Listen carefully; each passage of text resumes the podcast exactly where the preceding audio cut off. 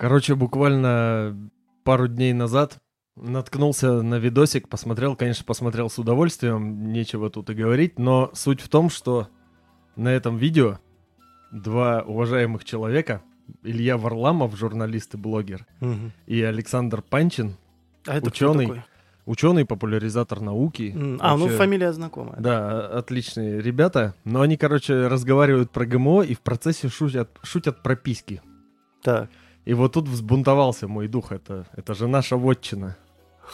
И хотелось сказать, что, господа, какого черта? Если уж вы так делаете, то, я не знаю, зовите настоящих профессионалов. Да. В конце концов, профессиональная Да. этика должна существовать какая-то Да. на этом поприще вообще. Поэтому, если вы говорите что-то научное и шутите в процессе прописки, то будьте добры. Мы всегда к вашим услугам, при всем уважении к вам. Ну то мы сейчас тоже начнем про всякие серьезные вещи говорить. И все. И Без что? шуток и что? Вы же тоже Как за- да? сделаем выпуск про урбанистику, например. Или как начнем новости обозревать. Ух, страшно будет. У. И ни одной шутки про письки не будет. И, и что, и что делать? Мир же просто хаос Я знаю, что делать. поработит. Снимать пометочку ненормативная лексика и вот это вот все тогда. Здорово, организмы! Е-е, здрасте. Седьмой, правильно сказал в этот раз? Правильно в этот раз. Квазинаучный ХЗ-подкаст в вашем доме и в ваших ушах. Здрасте. Здравствуйте, добро пожаловать в царство предвзятого мнения и поверхностных знаний. С первого раза эту фразу сказал Георгий. И это познавательно. Детка тоже с первого раза эту фразу сказал Степан. Отлично. Аплодисменты нам. Ну чё, Как обычно, слушайте нас. Яндекс Музыка, Apple подкасты, Google подкасты, PodFM, ВКонтакте, Telegram. Смотрите нас на Ютубе, кому интересно смотреть нас на Ютубе. Тоже хорошо. Там, кстати, есть прям даже просмотры какие-то. Там, Там- даже есть комментарии, да. да. там есть комментарии от- не только от знакомых нам людей, что очень приятно вообще в целом. Да, это хорошо. Да. И Телеграм. Не забывайте, что у нас есть Телеграм. А, Кому удобнее, кто отрицает вот эту вот всю вещь типа ВКонтакте и прочие-прочие Или сервисы. просто прячется от спецслужб. Да, параноики тоже с нами. Е.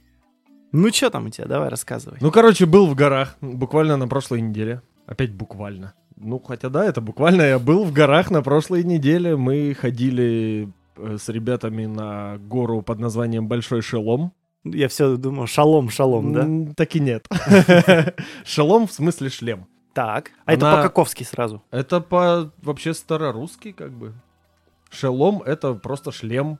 Просто, в принципе, слово шлем откуда-то пришло из других языков э, в славянские языки. Ну, откуда не помню.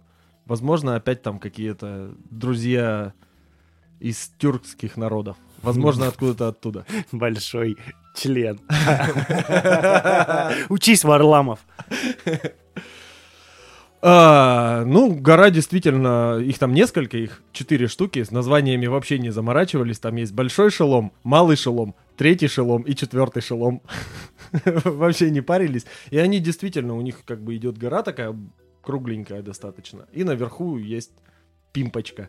То есть на такой, на шишак похоже, славянский. Шлем так назывался. Я, я знаю, что ты Славянский хочешь. шишак. А? Да. А? Да? Вот оно, видишь, прям сходу поперли. Сейчас мы всех уделаем, просто побьем новые Нужно рекорды. счетчик, знаешь, поставить такой Кстати, шутки. да, шутки про пенис. А, да, Хотя не обязательно про пенис, можно упоминание детородных органов. Да, да. Упоминание гениталий просто. Тынь, тынь, тынь.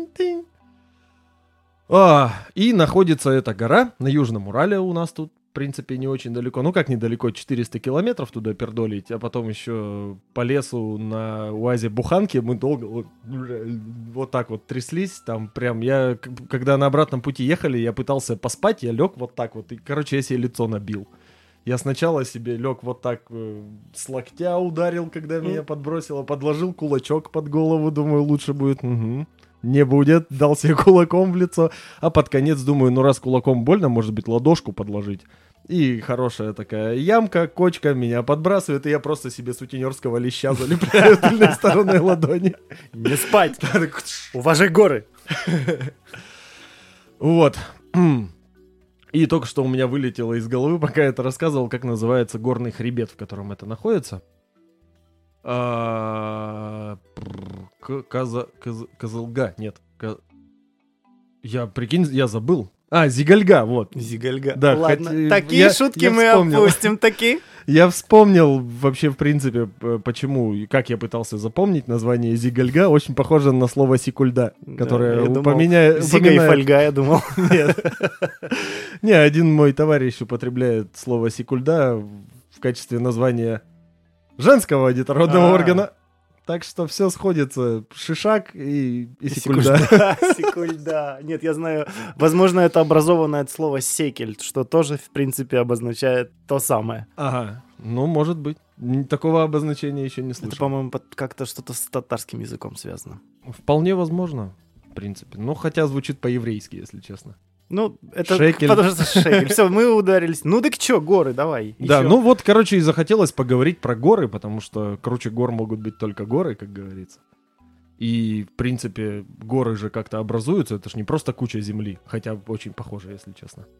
Ну и вообще мы живем в горах. Да, мы живем в горах, По сути, горы мы живем в горах. известные, горы очень интересные, в какой-то степени уникальные, потому что вот на Южном Урале очень много именно уникальных каких-то объектов, геологических, их с поверхности Земли вообще не видно, но геологи шарят и такие, это уникально.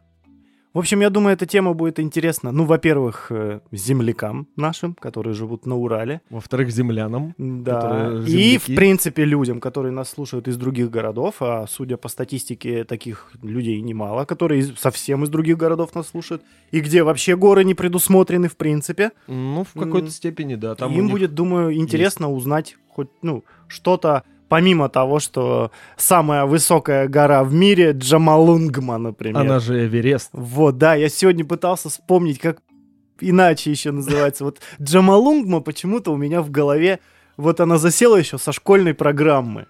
А я же знаю, что это, Мгм. это на каком На языке? тибетском На вроде? тибетском, да, языке это называется. Вот. Ну, Что ж, поехали тогда. горы, горы, горы, горы, а я маленький такой.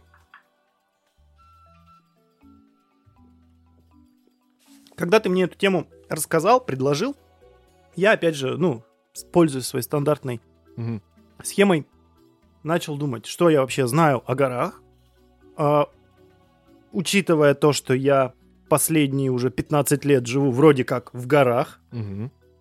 Хотя это не сильно заметно на ну, самом ты деле. находишься на восточном склоне гор, и хребет горный проходит несколько западнее у Вот. нас. А так город у подножия. И я вспоминал, в принципе, что я вообще знаю о горах, и как таковое это, ну, вообще, ну, какой-то самый необходимый минимум, видимо. Ну, тем более я человек, который не, не часто прям так вот занимается, входит в горы, хоть я и каждую Мгм. зиму стараюсь кататься на сноуборде, а для этого обязательно нужны горы, тут, ну, без этого Ну, никак. или тачка и поле. Катали тогда Ну, тебя. это такое себе удовольствие, это скорее для развлечения больше, а именно вот в горах, тем более там красиво, ну, Мгм. красиво. Это да. И вот я вспомнил, ну, про Джамалунгму. Сколько она там? 8 тысяч, э, с чем там она? А что-то типа 8... Сейчас. 8, 800. 8848 М. тысяч метров. Но на самом деле это же не самая высокая, если брать, ну, в общем и целом. Есть же два понятия измерения. Вот этого никогда не понимал. Ну, это от подножия и, От до, и от, подножия и от уровня моря. И от уровня моря. Э, При том, что от уровня моря, насколько я знаю, это абсолютное измерение, а от подножья относительное. Да, Но считается от уровня моря. Считается от уровня моря, но море в каждой местности разное. Вот, Мгм. по-моему, в России по уровню Каспийского моря считается. Там считаются еще же отливы, приливы. Там что-то, я смотрел, среднеприливное время. Там есть какое-то Мгм. время, в общем, как раз-таки это называется среднеприливное, когда плюс-минус. Мгм. Опять это слово плюс-минус, Ну, ненавижу плюс-минус. его. Надо shot game запустить. А, Каждый раз, когда мы говорим как минимум или плюс-минус, надо выпить. Вот, но на самом деле-то я вот, вот что узнал. Самая-то высокая гора, если считать не от уровня моря, а Мгм. и не от подножия горы, а от дна океана. Потому А что, дна какого океана? о- ну, мирового, я не знаю, какой там, какой там на Гавайях океан? Тихий? Тихий. Да, Тихий океан, вот. То получается, на Гавайях э, есть, значит, гора Мауна-Кеа, штат Гавайи. Высота ее в общей сложности от э, дна Мгм, до, собственно, самой верхушки, которая находится уже в- вне воды, мгм. 10 203 метра. Но над уровнем моря всего 4200. Ну да, просто это же вулкан, который как бы он... Просто вот он на дне начал расти, рос, рос, рос, и это в целом-то остров, вершиной которого является... Так все Вулкан острова и гора по вот факту эта. получаются вершины. Не все? Не, не все острова, это вулканы, не все острова... Ну хотя, по большей части, острова действительно это вершины гор, которые находятся в... на дне океана. В принципе, все материки — это тоже горы, которые торчат из океана. В целом, все примерно так и есть. Поэтому так-то, по-хорошему, Эверест все-таки выше. Если считать от э, дна Да. океана. Но вот что я узнал. Оказывается, в Солнечной системе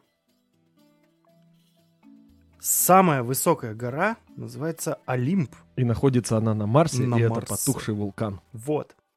Но от основания до вершины гора в Солнечной системе есть еще Рея Сильвия, расположенная на астероиде Веста. Так там весь Ее астероид это одна 122 гора. километра. А подожди, а Олимп же 24.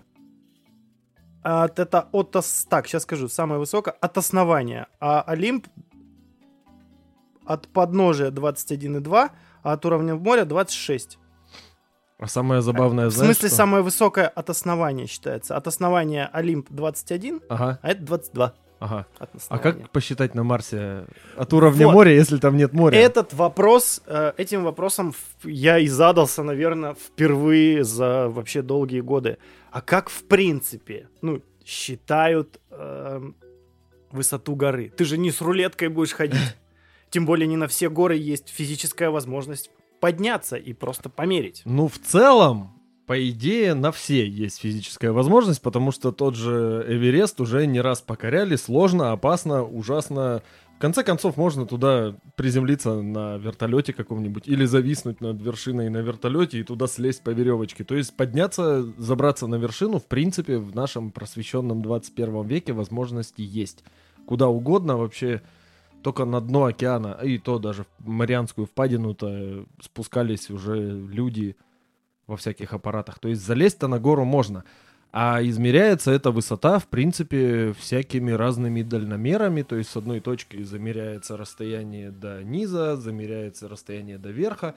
Несколько точек берется, чтобы посчитать уровень уклона средний. И вот таким вот образом это все геометрически просто высчитывается. Но я знаю, что раньше считали с помощью барометра, по-моему. Да, э, так тоже можно. Это надо как раз залазить на гору и считать, Да, э, но да, это, какое там сейчас давление. не вез- ну, в те времена, когда это считали, и то, по-моему, а, вот высоту-то 8000, вот это 848 метров, да, ее же посчитали-то капец, когда давно уже. Ну, в целом, Там да. это на- национа- ой, какое-то там мировое географическое сообщество, Мгм. и при том, что там есть погрешность, что-то там в метров 8, по-моему, что э, я читал просто, это, по-моему, где-то в 50-х, что ли, годах было.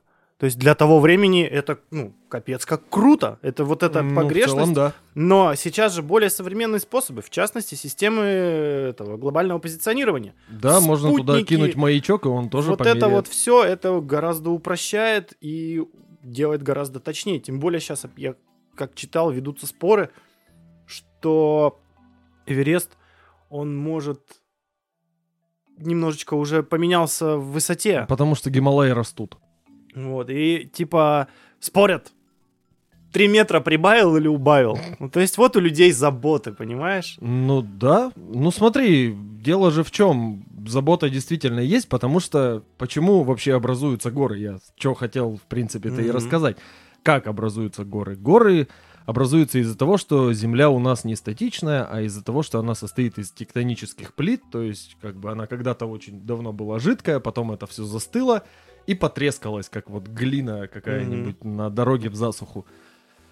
И сейчас эти плиты плавают бьются друг об друга, сталкиваются и так далее. Это я даже выписал себе немножечко историческую справку. Впервые теорию тектоники плит выдвинул гипотезу тогда еще Альфред э, Вегенер в 1920-х годах, то есть уже в 20 веке, совсем, грубо говоря, недавно, но тогда идею не признали.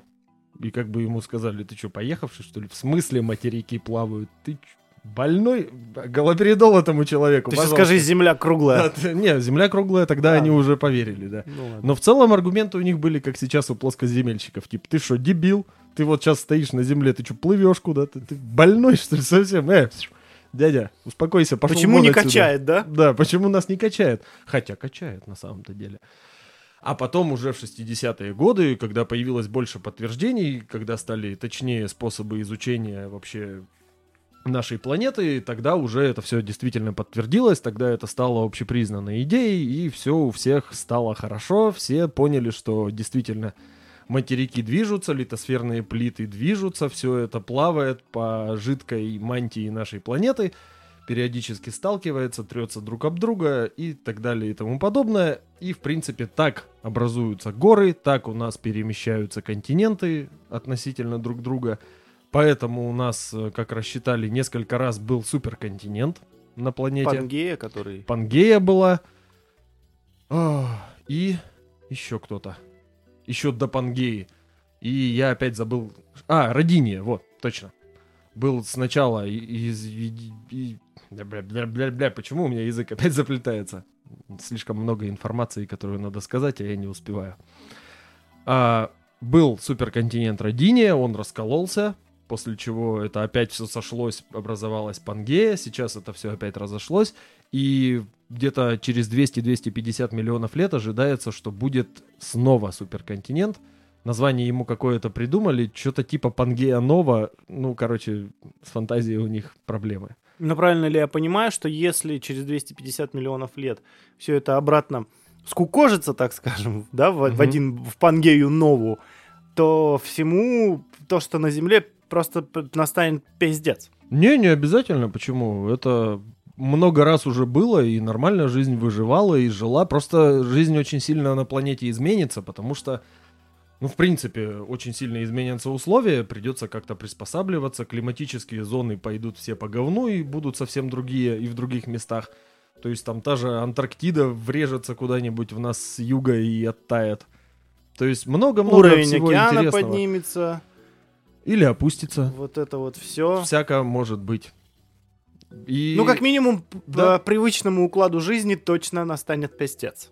Обязательно. Ну, в принципе, мы-то не доживем, и какой тогда будет привычный уклад жизни, никто не знает. Может быть, человеки уже все друг друга уничтожат и вымрут. Может, еще от чего-то, может, от коронавируса. Черт его знает. Китайцы-то продолжают жрать летучих мышей, ничего не меняется. Вот. И, короче, собственно говоря, давайте чуть-чуть углубимся М. под землю. Потому что как происходит дело?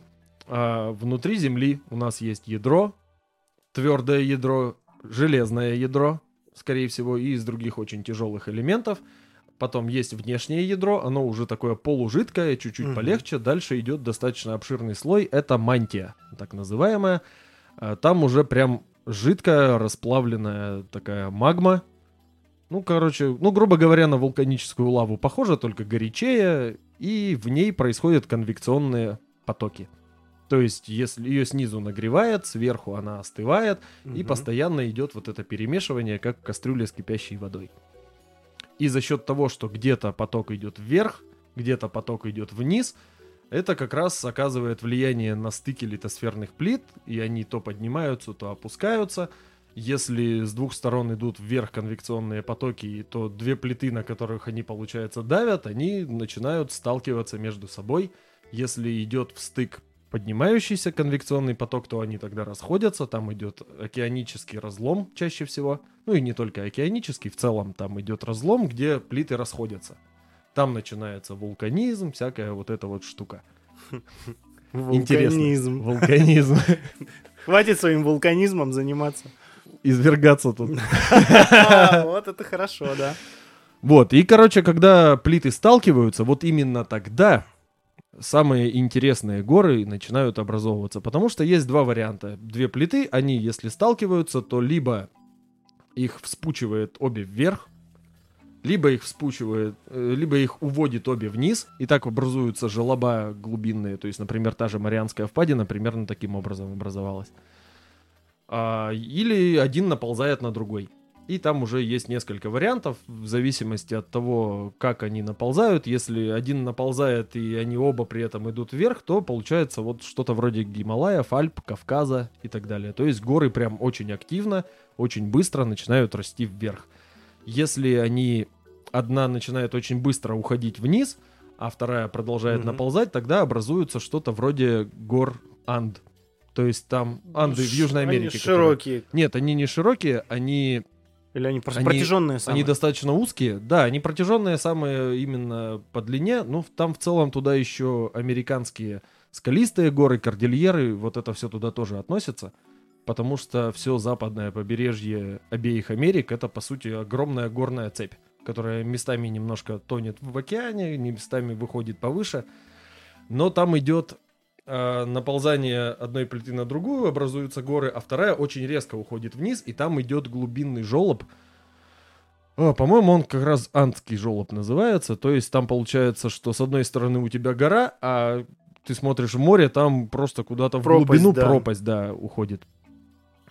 И в целом практически все горы образуются именно так. Если идет э, разлом, то есть когда плиты расходятся, то в этом месте чаще всего находится середина океанический хребет. Слышал же такое понятие? Нет. например? Ну, то есть в любом океане где-то есть посередине практически э, горная цепь подводная, которая либо вылазит немножечко, либо не вылазит и остается все время под водой. И что он делает? А она Вылазит или не Растет. вылазит? Нет, там плиты расходятся, выходят на поверхность вот эти вот жидкие камни, по сути. То есть там очень много вулканов подводных, Мгм. не обязательно подводных, но суть в том, что там расходятся плиты, выходит э, внутренняя жидкая, короче, как, как её, жвачка какая-то была с жидким центром. Если ее разломить, жижа начинает лезть наружу. Хуба-буба. Может и хуба-буба или орбит или что. Отличное название для горы Хуба-буба. Да, кстати. Я на горе Хуба-буба. И тут э, из серединки что-то жидкое вытекает. Тут резиновенькая такая, она очень должна быть. Ну, кстати, за ней за- по ней зато не скользко лазить будет. Идешь, прилипаешь к ней просто. Там Да, как- вляпался вообще просто. Вот так- Вот так вот. Вот такая гора, и ты так... Вот так по ней шлепаешь, да? Только к ней какие-нибудь волосы по-любому прилипнут. Волос, там мух там будет куча, она ж Да, сладкая. Вот да. Ну такая Плохая гора, короче, не пойдем на такую. Ну и там вулканы, собственно, вулканы тоже горы, и вулканы образуются, получается, противоположным способом. То есть там идет выход вот этой жидкой хероты, она застывает, и слоями друг на друга Позвольте уточнить, накладывается, жидкая херота магма, да? Магма, Да, да. Магма, лава, Она же мантия. жидкая Она херота. же жидкая херота. Ну, нам же Жидкая надо... горячая херота. Да. Давай будем попроще, нас Мгм. смотрят дети, возможно. Или нет. Или слушают. Хотя не надо. 18 плюс. А хотя нет, 18 плюс это же не только, что детям смотреть нельзя. Это можно детям смотреть в присутствии взро- взрослых с их разрешения. Да. И говорят по-китайски. Да. А херота это что, интересно, могло бы значить по-китайски? Ну, можно узнать. Так, подожди, вот давай я тебя здесь немножечко остановлю. Вот я как раз хотел задать вопрос этот про э, стыки литосферных плит и образование гор. Это процесс не быстрый. Категорически не быстро. А вот вулканы это процесс по сравнению с- Да. со столкновением литосферных плит, это процесс очень быстрый возникновения гор. Да, Но опять же, чем быстрее, тем опасней. в целом, да. Потому что если появился, заработал вулкан, все, что вокруг этого вулкана, идет по одному известному месту сразу же. По черной дыре. Да.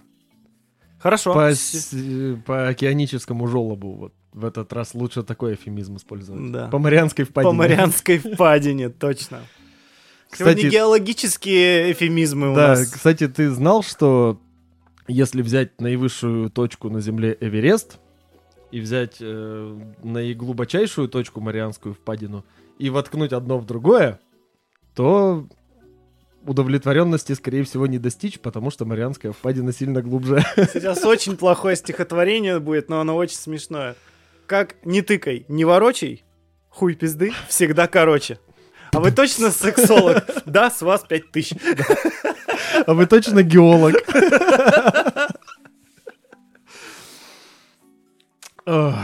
Хорошо-то как, я скучал по этому всему. Я тоже. Ну так и Вот. что, давай. Горы, горы, косогоры, реки, раки, буераки. У меня сегодня на рифмы вот эти прет что-то. Что-то у тебя, да, кажется, что не выпуск, то песни, то стихи.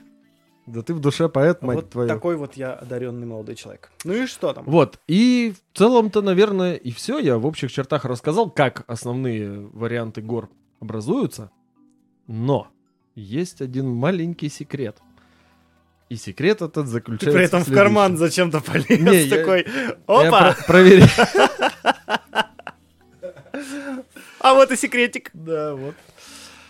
Так вот, а почему я обычно предлагаю какие-то темы? Я тебе Давай. в двух словах рассказывал, но надо рассказать, собственно, и всем слушателям, зрителям, всем, так сказать, потребителям нашего контента.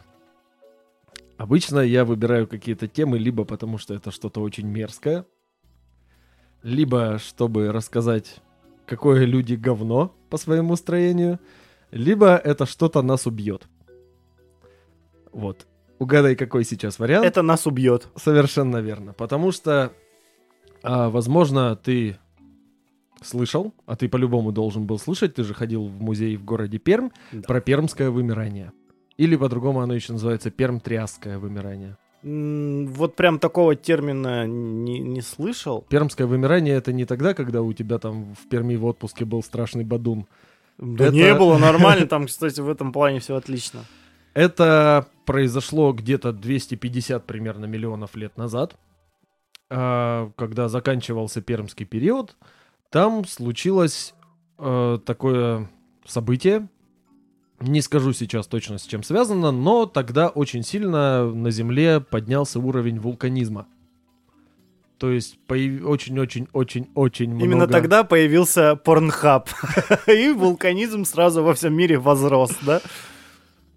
Это, как знаешь, на брендах некоторых пишут, типа, основан в таком-то году. И там Pornhub основан 250 миллионов лет назад. Из-за нас появился вулканизм. Извергнулось все. Или правильно сказать, изверглось. А, Да, Ну, короче, не суть. сути это не меняет. да, Суть давай. в том, что, да, пуканы горят, вулканы извергаются, и в этот момент, ну, да, не сказать, что момент достаточно протяженное было время, но вымерло 96% наземных, вообще животных и видов, не только животных, и 73% морских, по нынешним подсчетам. И, собственно, к чему я это говорил? К тому, что в ближайшем будущем, может не очень ближайшем, но точно пока не сказать, э, что-то подобное ожидает нас сейчас. Пермь нас погубит? Нет, в этот раз не Пермь. Есть у нас сейчас такая вещь на Земле, как Тихоокеанское огненное кольцо. То есть, если взять Тихий океан, посмотреть на его все побережья, то мы там что найдем? Камчатку с вулканами, Которая, да, постоянно... Аляску с вулканами, всякие Йеллоустоунские национальные парки с вулканами, Мексику с ее вулканом, с- мой любимый вулкан Попокатепетль. Я не буду пытаться это повторить. Попокатепетль, что такое? Попокатепетль. Да, там у него рядышком у подножия Мехико находится. Ну, чтоб ты знал. Окей. И там же, примерно где сейчас Мехико, очень рядом была ацтекская столица. Я не помню, как она называется. Теночтитлан. Тем более, как можно не знать то, чего... Как можно забыть то, чего не знал? Ну, тут все буквосочетания в этих названиях такие очень Мгм. эфемистичные. Поэтому я обязан был их сказать. Там же Анды с их вот этим вот глубинным желобом, из которого извергается периодически. Что вообще Ну, с нами не так? Почему нам смешно от слова извергается?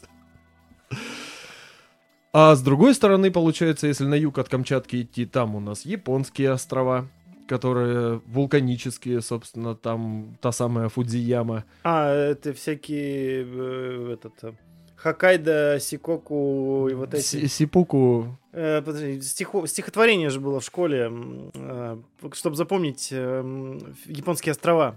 Милая Хоккайдо, я тебя кюсю. А, не, милая Хоккайдо, я тебя хансю, за твои сикоки я тебя кюсю. Вот так вот. гадость. То есть Хоккайдо, Сикоку, Кюсю и Хансю. Да. А еще там есть Курильские острова и Сахалин, но он наш. Сахалин наш, но судя по последним событиям, как будто бы он не наш. Ну, как бы да. Ну, там скорее Камчатка, не наш. Потому что у себя так не гадят дома. И получается, все эти вулканы, которые ты перечислил, они в данный момент, ну, по факту действующие же. Да, там все С разной периодичностью, по-моему, последние разы, вот в этом как раз-таки, в нашем любимом 2020 году, была тема про то, что в Йеллоустоуне там зашевелилось что-то опять не по-детски, хотя там и все время Хотя там, шевелится. в принципе, Мгм. тоже не, ну, неспокойный район, но что-то вот э, в этот раз прям как-то слишком-слишком-слишком зашевелилось, да? Сразу Да, вспоминается там- фильм 2012. Там вулканы либо действующие, либо дремлющие. То есть не спящие, но такие. Пока не извергается, и ладно. Там же Гавайи, кстати, находятся в этом же. Всякие индонезийские острова, вся океания практически. То есть э, там как раз в этот момент сейчас очень сильно расходятся литосферные плиты вокруг Тихо... Тихоокеанской одной большой плиты. И если в какой-то один прекрасный, показываю пальцами кавычки, 31 декабря. да, 2020 года это ебякнет, то у нас, во-первых, э, начнется ядерная зима, потому что такие извержения супервулканов сразу же затмят все небо нам вулканическим пеплом и загородят от нас солнце. У нас начнется что-то вроде ядерной зимы, это иногда еще вулканической зимой называются. А, у нас за счет выхода огромного количества углекислого газа в атмосфере начнется закисление океана.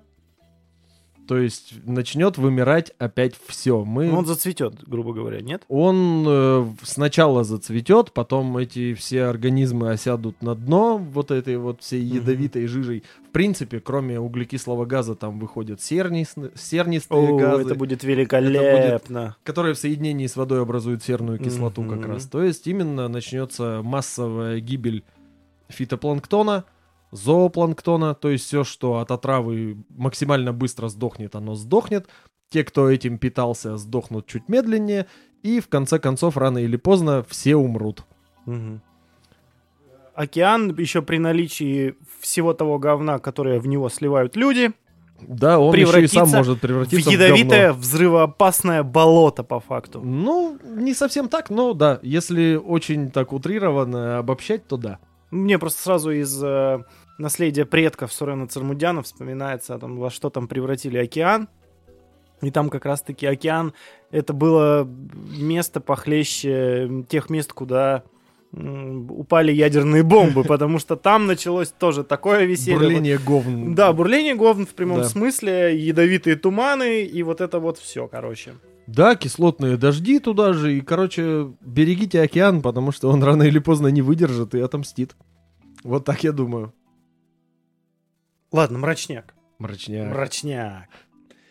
Хорошего что-нибудь ты можешь мне сказать? А хорошего могу сказать, что когда залазишь на гору и смотришь вокруг, очень красиво. Вот, про залазение на гору. Э, Знаешь ли ты, что такое... э, ну, точнее, иногда говорят, не ешь желтый снег. Мгм. А ты знаешь, что такое розовый снег, он же арбузный снег? Это когда с кровью... Нет. В горах есть такое явление, которое называется либо розовый снег, либо арбузный снег. Мгм. Называется оно потому, что он действительно розового цвета и по запаху напоминает арбуз. Ничего себе. А Чтобы- что? Чтоб ты не принял мои слова за пиздеж, вот тебе картинка. Мгм.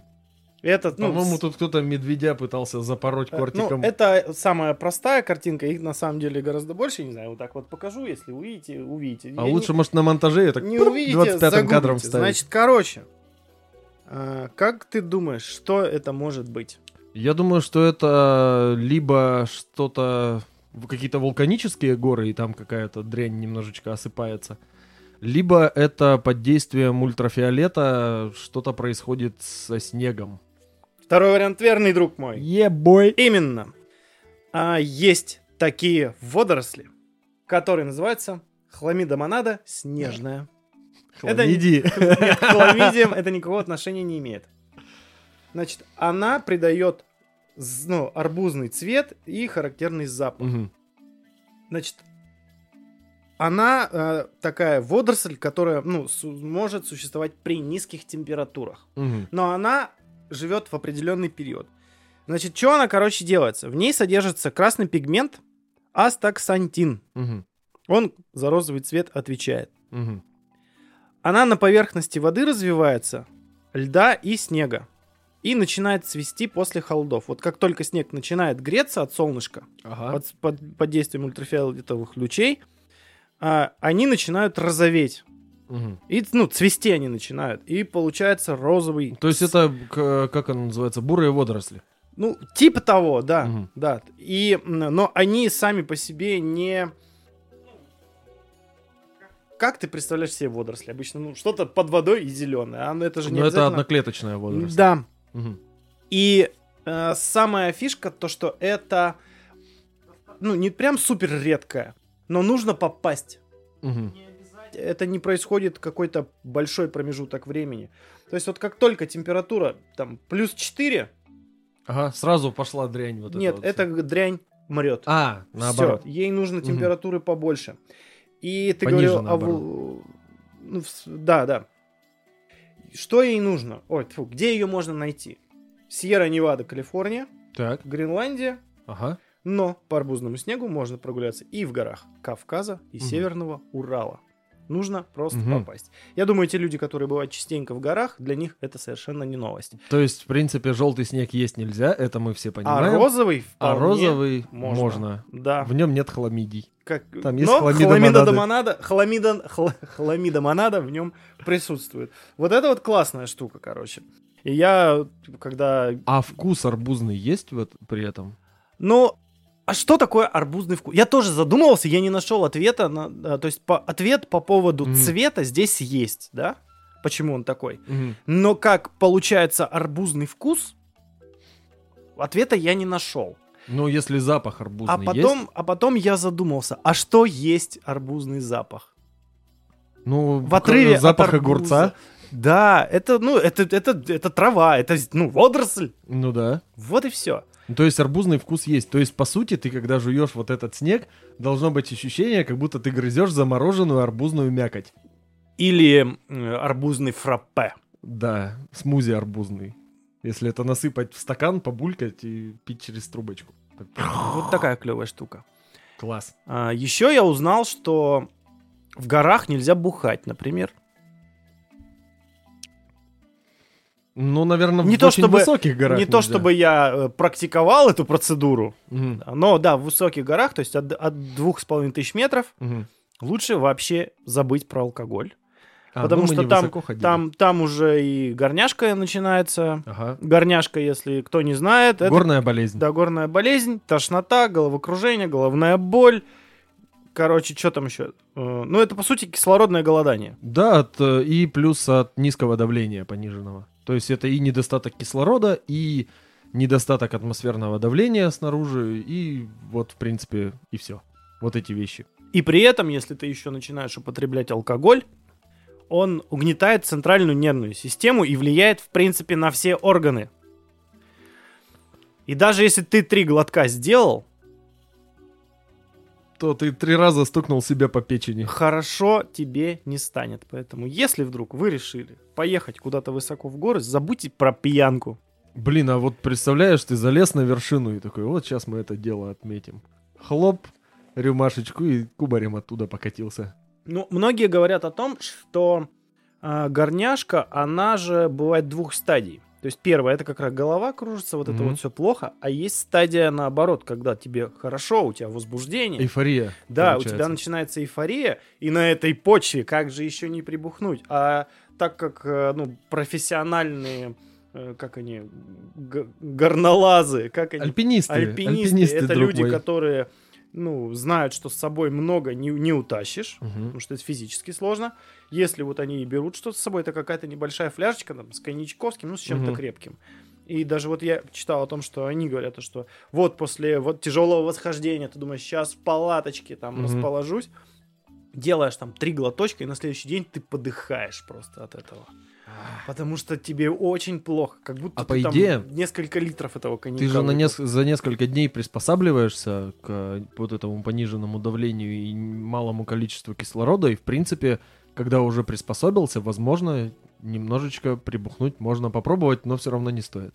Да, но опять же, видишь, Неоправданный риск вообще. несколько дней, Мгм. если мы говорим, да, кто будет делать? Это профессионалы делают, это не Ну абы, да. не абы Они и так не пьют им что. А они знают, что нет, зачем, у них и свой кайф.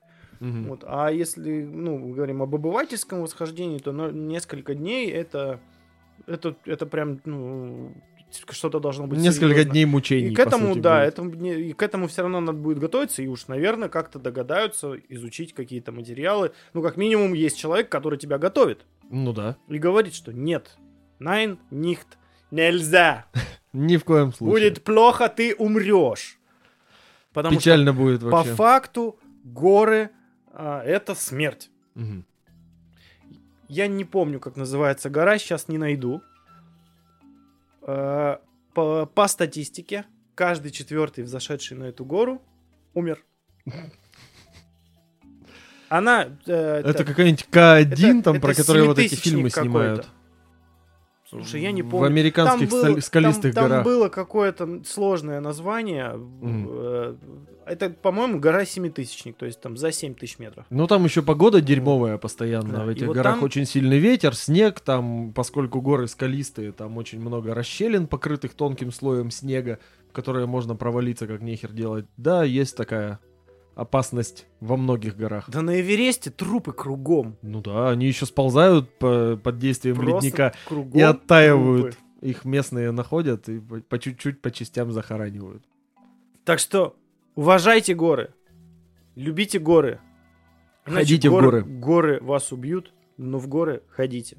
Там хорошо, красиво, отличный загар в горах, кстати. И полезно для здоровья. Даже лучше, чем в эм, морской загар. Ну да, потому что отражается еще и от снега, и Да. можно даже вот тут под носом себе заработать солнечный ожог. И концентрация, в принципе, ультрафиолетовых лучей Выше. гораздо выше, потому что, ну, А горы вот это уже не ближе очень. к солнцу, ну и э, озоновый слой Не, не озоновый, Ой, просто атмосферный Атмос- слой. Атмосферный, да, слой уже не, не так, э, ну, не так загораживает про- проникновение солнечных лучей. Именно поэтому, кстати, э, там снег лежит, Мгм. но можно и загорать, и в трусах ходить, по идее. Ты как Да, бы не можно. замерзнешь, но это в определенные сезоны нужно ловить. Ну, когда там чуть-чуть теплее, чем обычно, и Мгм. когда нет сильного ветра, тогда действительно ты можешь ходить в труханах, потому что солнце, солнце, солнце тебя сверху пригревает, отражается очень хорошо от снега и при- пригревает тебя снизу, но обгореть только в путь вообще, потому что посмотреть на альпинистов после восхождения, у них обычно, если они без маски были, без очков, да. то у них просто вот тут такой след, как, как енот, короче. Ну у так них. э, наоборот, они если в маске и в очках, у них вся рожа коричневая. Не, рожа у а них здесь закрыта тряпочкой. А, да, точно. Потому что снег, ветер и прочая дрянь. Если очки ты снимаешь, посмотреть, где ты вообще, куда ты залез, то тебя сразу... пх. Может, ты, может и ожог сетчатки быть. И, короче, много всего. В высокие горы ходить надо только подготовленным. Звучит как тост. Да. Ну, я думаю, короче, с горами пора завязывать на сегодня. Потом как-нибудь еще вернемся, может быть. Возможно, те, кто смотрит нас на Ютубе, спросят, почему я так выгляжу. И это не потому, что сейчас нужно носить маску. Это потому что идея была в том, что поскольку мы говорили про горы, чтобы идти в горы, нам нужно что? Хорошее снаряжение. А в первую очередь хорошее снаряжение — это высокотехнологичная одежда. Да. И еще, как раз сегодня, я так понимаю, у нас первый снег выпал. Ну, он не выпал, он так пролетал пару Но, раз, и он не первый. А в, в городе уже был? А, да, уже было дело, пролетало немножечко снежка. Видимо, я не обратил внимания. Ну так и хрен с ним. Все равно, так или иначе, эту тему уже задумал я, потому что Да. как раз-таки, как процитируя классика, зима близко, Мгм. нужно утепляться, нужно, в принципе, об- облачаться в одежду, которая комфортная, удобная, практичная. И поможет не отморозить себе задницу. И тенденции все равно современного мира, она еще может быть и умной. И вот это наша следующая Мгм. тема. Умная одежда. Вах. Вам, молодой сказал, человек, брат. хорошо, у меня сын такую носит. Вставайте на картонку, примеряйте. Да. Значит, вопрос умной одежды э, я разграничил на две части. Так. Есть понимание умной одежды. Это одежда, которая использует гаджеты, Мгм. но также есть одежда а, непосредственно материалы и ткани. Мгм. Поэтому предлагаю сначала поговорить немножечко о умной одежде, именно Ну, там- с гаджетами. Я бы не сказал, что это такая уж прям сильно интересная тема. Там же просто суть в том, что к этой всей хероте подключается смартфон. Не только, не только. И ткани это уже действительно как раз-таки прямо снаряжение, это будущее, это действительно полезно. Начнем Мгм. с э, именно с умной одежды, с электронными устройствами. Опять же, не надо путать умную одежду с одеждой, в которую ты просто можешь засунуть какое-то электронное устройство. Так. Это, по сути, просто одежда в кармашек, в который ты положил какой-то датчик. Ну, и Мгм. не датчик. Или зарядник. Или, там. по идее, по, вот, по логике вещей, э, куртка с карманом для смартфона, Это уже умная одежда. ну, У меня такая есть. хотя, по идее, ну, это не умная одежда, это просто одежда со специализированным карманом. Точно так же, как у тебя есть э, патронтаж охотничий, э, вот этот пояс, это, ну, это не военная одежда. Ну Это да. просто приспособление, да, улучшение. Э, И есть умная одежда, которая нас на самом деле уже давно окружает, и мы ее действительно используем. Начну Да? с простого примера. Давай. Перчатки для смартфона. И такие у меня тоже есть. Это умная одежда. Мгм. В ней нет электронных гаджетов. Но это она для использования. Специальные проводящие нити в, э, в фалангах пальцев Мгм. используются. Э, Изначально это что-то с примесью серебра использовалось, но сейчас это уже, я- как я понял, я читал. Мгм. что в принципе практически в любом э, магазине тканей, нитей и вот этого всего Мгм.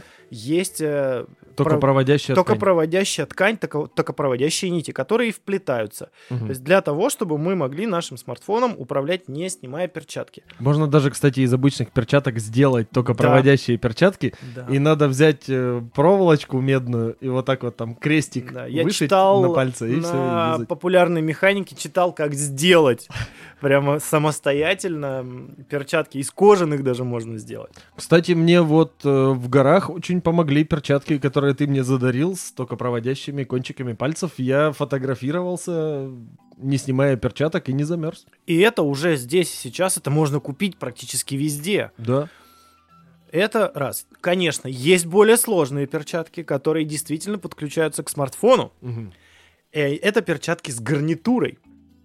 Микрофон. Чтобы вот так ходить? Да, да, да, да, реально. Микрофон и этот э, и динамик вот так вот вставляются, и ты Большой можешь... палец и в мизинец. Да, и и ты можешь Для тех, кто этого безобразия не Да. видит, ты делаешь руку так, как изображают телефон в миниатюрах в КВН. Да. Такой, алло. Я- не, еще в этом день э, в какой-нибудь театр лицедей там Ну да, Алло. да.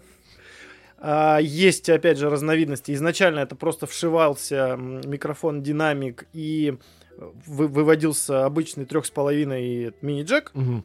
и по проводу через рукав ты мог подключить смартфон. Но это неудобно. Ага. Сейчас, ну, технология, Зато можно музычку так послушать. Идешь вот так вот палец в ухо засунул. Да. и технология Bluetooth существует. Теперь это можно с помощью Bluetooth подключать. Мгм. По точно такому же принципу есть шапки с гарнитурами, Э, у Есть которых такое. специальные просто на уши, и там есть динамички.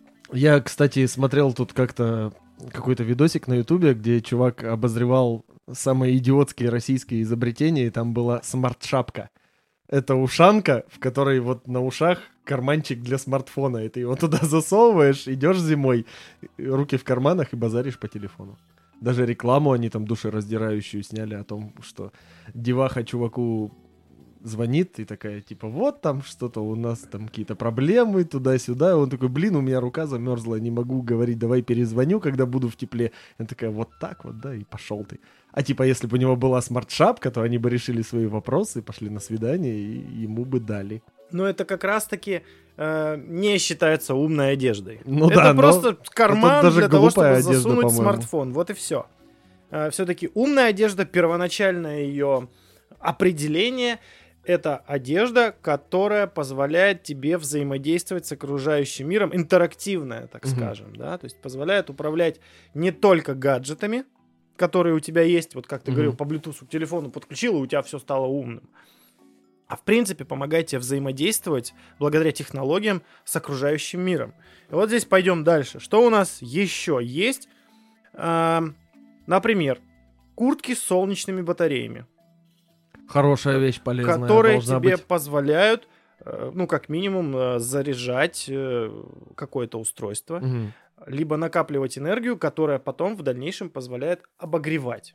Кстати, это очень удобно, знаешь, на какой случай, как вот, знаешь, шутки ходят, типа, так, собрался выходить из дома, все проверил, так, там, кроссовки зарядил, перчатки зарядил, шапку зарядил, сигареты зарядил, и что-то такой, блядь, что-то одно забыл. А тут у тебя куртка с солнечными панелями, там, не знаю, на плечах, на спине, и ты идешь, и вот это то, что забыл, те же перчатки свои идешь и заряжаешь.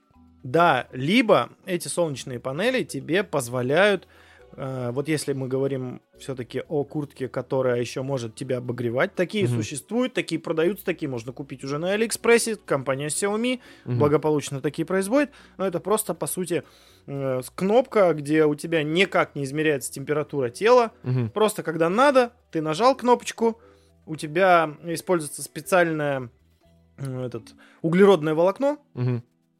У тебя есть аккумулятор, который отдельно подключается, Мгм. и за счет этого аккумулятора ты можешь подогревать.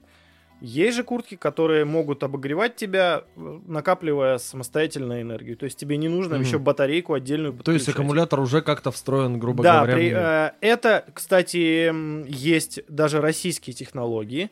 Фирма, не знаю, как она называется, я нашел буквально коротенькие видео, там коротенькое видео, там ничего, ну, не говорится точно, ну, как обычно это российское, это какой-то сюжет с российского телевидения, Мгм. у какого-то бизнесмена нашего берут интервью, он рассказывает. Там ими- именно спецодежда для военных, пожарных, там Мгм. идут дальше. То есть он сам говорит о том, что у тебя э, панели встроены, которые э, ра- распределены по всему, ну, Мгм. по всей там одежде, то есть это штаны, куртка может быть.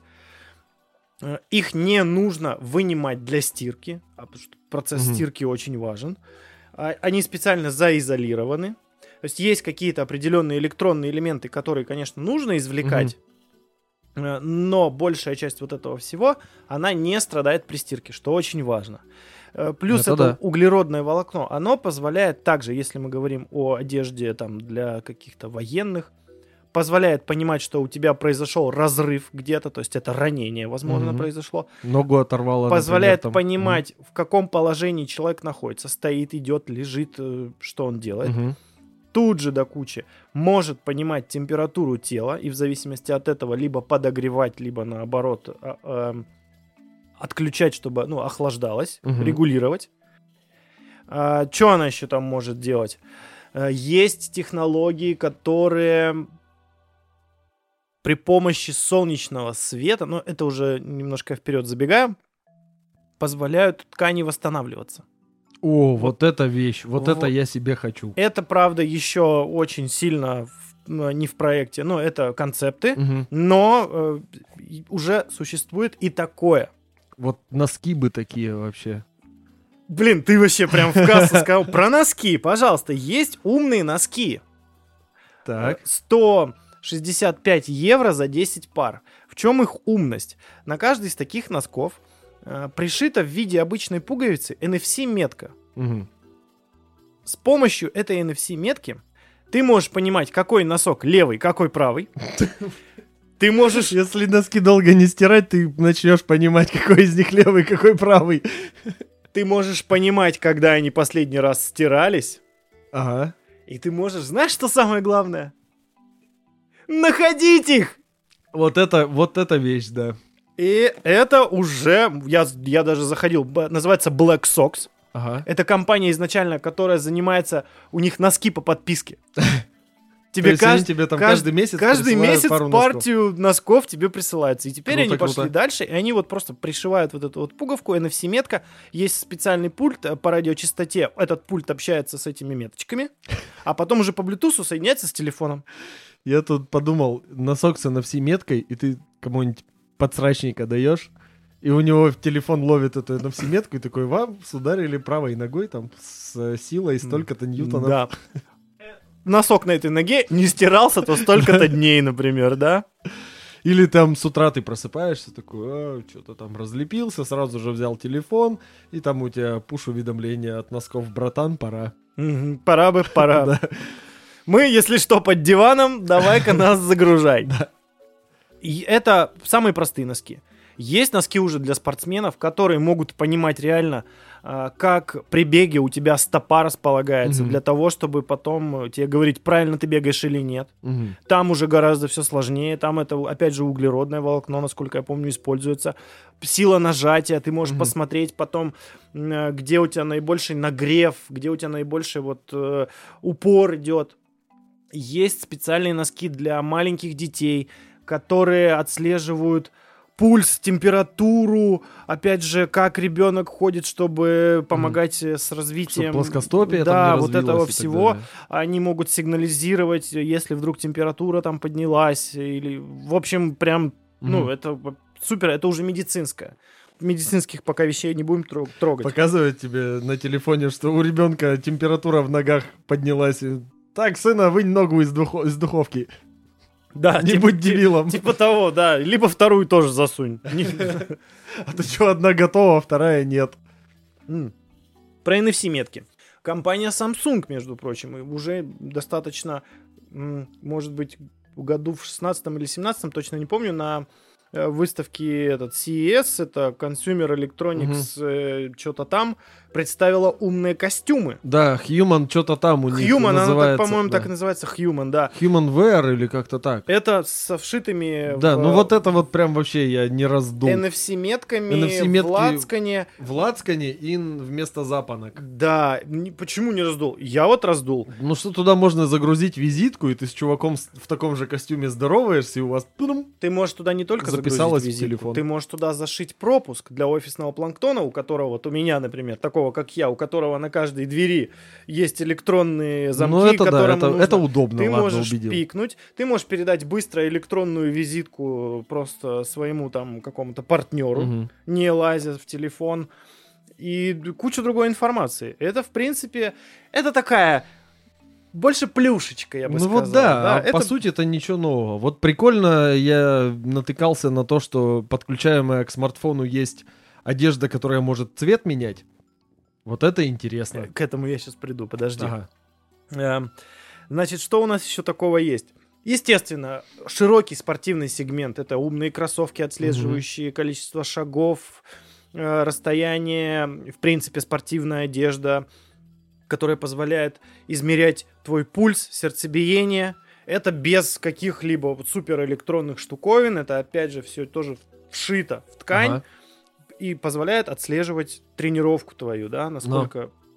Это все понятно, это все не очень весело. Ну, короче, интересно. вот эти вот умные все штуки, которые просто подключаются, давай лучше уже к технологичным материалам. Это прям во- вот, вот этого я прям Подожди, хочу. вот мы почти на месте. Ку- Куртки с сенсорным девайсом у Левиса и Гу... Ли- Левайсли. Левайс Да и Google разница, Жаккард есть, да? То есть можешь Но- прямо с куртки, у тебя вшита панелька, не прям экран, Мгм. а панелька такая эластичная. Ты можешь там музычку переключать вся на смартфоне, отвечать на звонки и вот такое. Что еще есть? Есть как раз таки, ну вот я говорил о том, что куртки, которые не просто греют, они могут определять температуру тела и в зависимости от этого регулировать. Это гораздо сложнее. А, значит, вот, платье Eye of the Storm есть. Платье. Это уже не... Это которое с крылышками Это какими-то С крылышками это другое. Значит, оно загорается светодиодами. Оно все Мгм. внутри светодиоды специальные зашиты. Когда, например, раздается громкий звук на дискотеке, например, Ага. а, есть эм, платье Сатурн. И когда человек кружится, на юбке кольца Сатурна появляются. От движения это работает. Дальше. Опять же, платье. Оно может... Интимари называется. Оно не просто может поменять цвет. Оно становится совершенно прозрачным, если владелица этого шедевра слишком возбуждена. И ее М. пульс учащен. Представляешь, ты Чтоб вы идешь, понимали. идешь на какую-нибудь презентацию, тебе доклад надо читать. Мгм. Выходишь, нервничаешь и как говорят, типа, чтобы не бояться публичных выступлений, представьте, что они все голые. Да, а тут А наоборот. тут наоборот, да. Поэтому лучше бы на вашем месте меня не нервировать, твари. Э, Да, про те, которые меняют цвет, это э, я знаю, что есть красное, когда человек типа зол, а синее, когда у него хорошо. Это все отслеживается температура тела и, по-моему, пульс. Если бы я такую штуку носил, наверное, на работе задавали бы вопрос, почему этот парень всегда ходит в красном? А, Есть умные купальники. Вот это классная штука. Значит, Что что, делают? что они делают? Опять же, сенсор ультрафиолета, Мгм. который может тебя оповестить о том, что, ну, Солнце братан, высоковато, пора лучше бы. свали. либо свали, либо солнцезащитный крем нанеси. Либо перевернись. Перевернись, да. Вот это, вот, Вот это полезно, вот да. это это, вот умная это хорошо. вещь. Вот оно взаимодействие. Оно тебя не просто какие-то дополнительные, ну там, просто удобства дает. Оно Ага. буквально спасает тебя от солнечных ожогов. Э, Значит, дальше, дальше, дальше, дальше. Э, Хорошо. Значит, про материалы поговорим позже. Э, То есть, как видишь, какие-то вещи призваны. У всего есть своя Мгм. цель. Если мы говорим о спецодежде там для пожарных, для тех же самых, для военных, М. технологии уже давно используются. В принципе, это все и пришло из космоса, из военной. Ну да, да. Да, милитари одежда до сих Мгм. пор самая практичная, уже просто перенесена в обычную жизнь. А, но есть, э, ну, есть для медицины, Мгм. есть для спорта, но Мгм. некоторые вещи, конечно.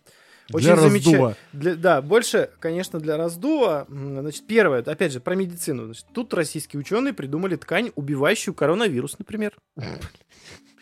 Э, Но ты послушай, я тебе сейчас зачитаю. Ага. Значит, коронавирус может оседать и уничтожаться на поверхностях, выполненных из меди. Ну, фиг знает. На меди он просто живет меньше всего, насколько я знаю. И Но это давно было, в год связи назад с почти. этим решили нанести элементы меди на ткань, которую можно будет применять для, для медиков. Мгм. А, там, Для фильтрации какой-нибудь, кстати. Да, для, э, для одежды и для индивидуальной защиты, то есть для тех же масок, как минимум.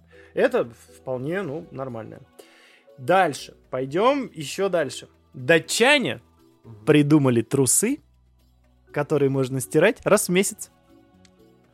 Что ж там такое-то в них? Серебро, Да, специальные волокна серебра, которое убивает которое микробы. 99% убивает бактерии и микробы. Я несколько лет назад про такие носки читал, которые тоже долго не воняют. Вот. А тут сделали трусишки. А, ну, я и не главный- знаю даже, плюс это или минус. И главный посыл в том, ш- не для того, чтобы ты, типа, ну, не менял э, трусы и одежду, он, точнее, Ты трусы специально для, там сейчас для того, для, для того, чтобы ты там ленивый такой хрюшка и тебе лень трусы менять. Нет, это сделано с более глобальной целью для сохранения экологии, потому что, как заверяют создатели, а, огромное количество ресурсов это электроэнергия, Мгм.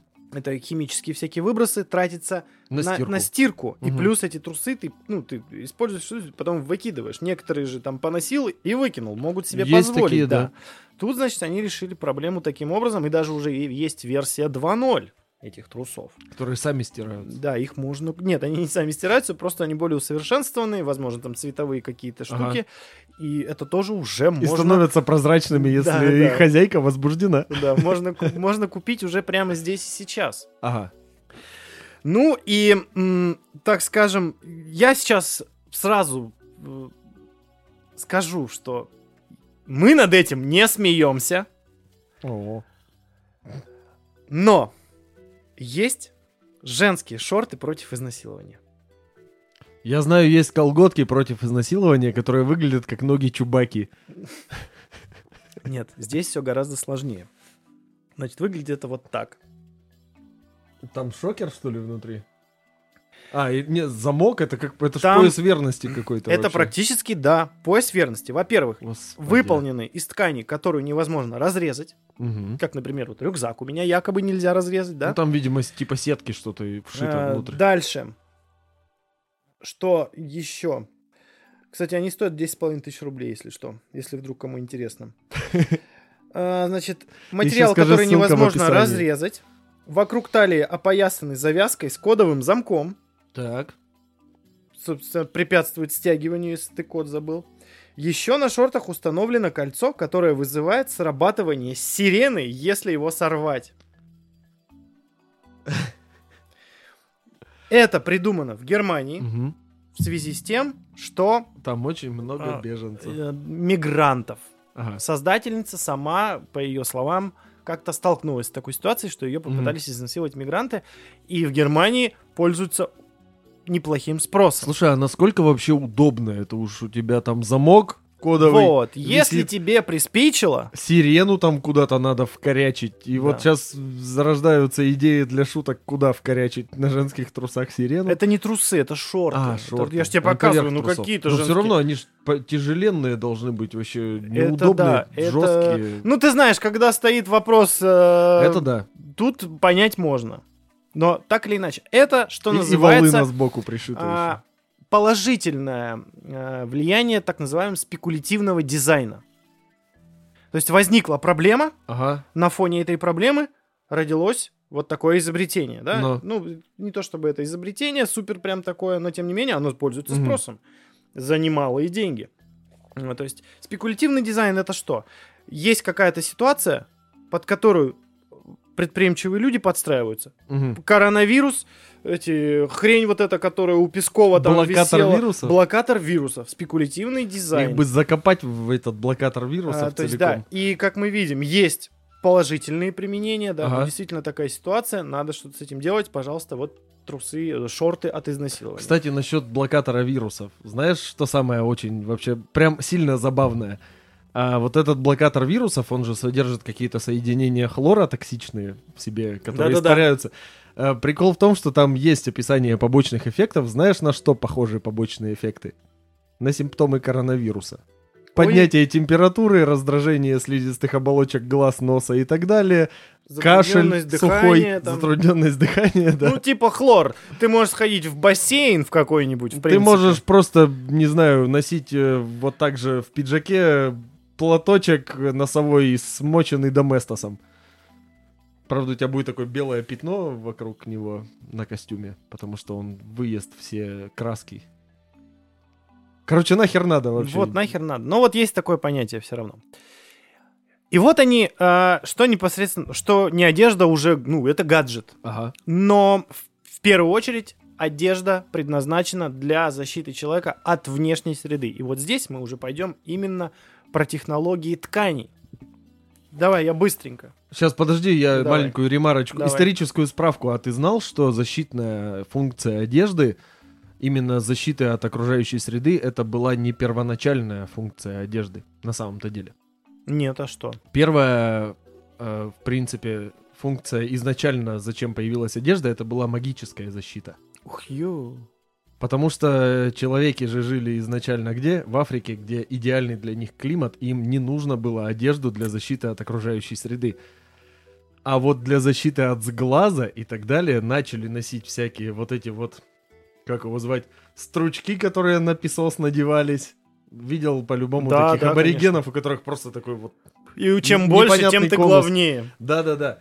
А, набер- набедренные повязки, какие-то ожерелья у женщин на груди. То есть, в первую очередь, все свои репродуктивные органы защищали именно от сглаза и так далее. А уже потом, когда переместились севернее и климат э, испортился, вот тогда уже появилась э, потребность носить одежду для защиты от холода и прочее, прочее.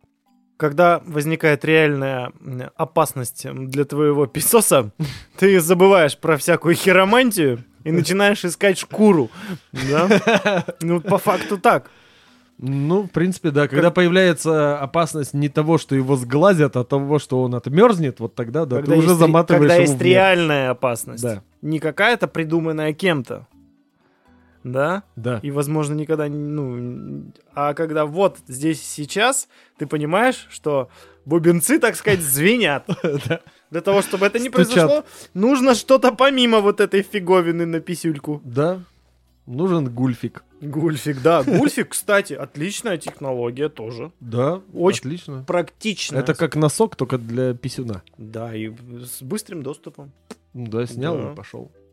Это как ходить в трех носках. С кармашком, который такой гульфик. С кармашком? Да.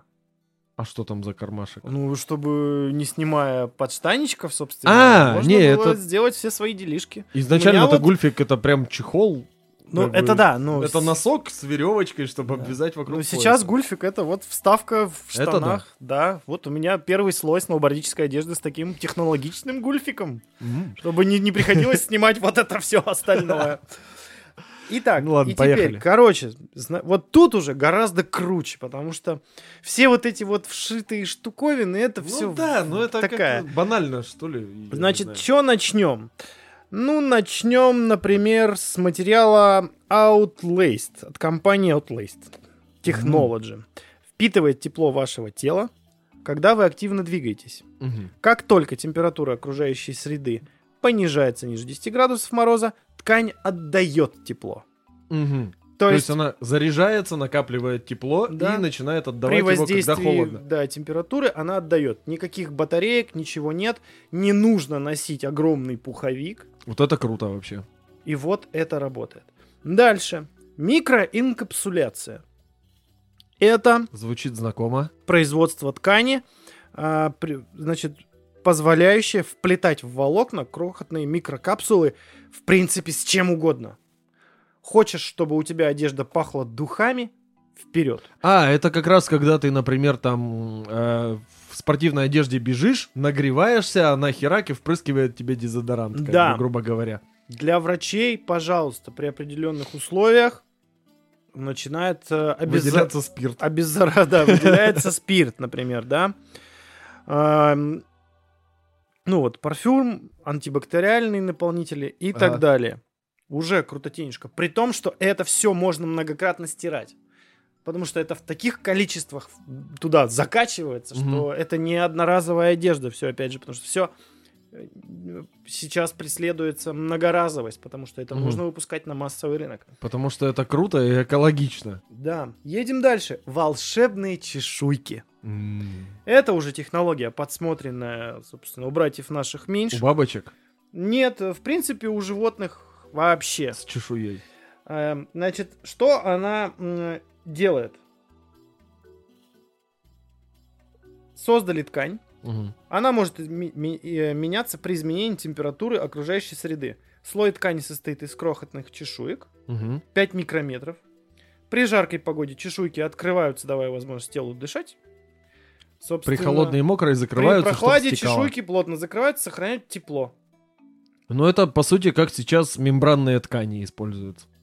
Да, про мембраны то же самое. Мембранная ткань не пропускает влагу, Она не пропускает воду внутрь да, и выпускает и выпускает наружу, да. наружу. Да, мы уже об этом с Там тобой. Ну, мы об этом упоминали. особо не разговаривали. Мы хотели об этом поговорить, но как-то не затронули, Ну, когда давай я общались сейчас, про у обувь. меня буквально два пункта, и потом можем с удовольствием. Ну, мембранная ткань это самая распространенная на самом Ну деле да, на да. данный момент. Хорошо.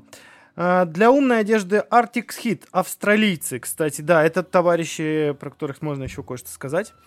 Значит, специальная ткань, наполненная гелем, который может удерживать холод в течение нескольких часов. Это как раз-таки, Это когда как ты раз-таки в наоборот. экстремальных условиях работаешь. Ну, австралийцы, у них там Мгм. жа- просто все плавится.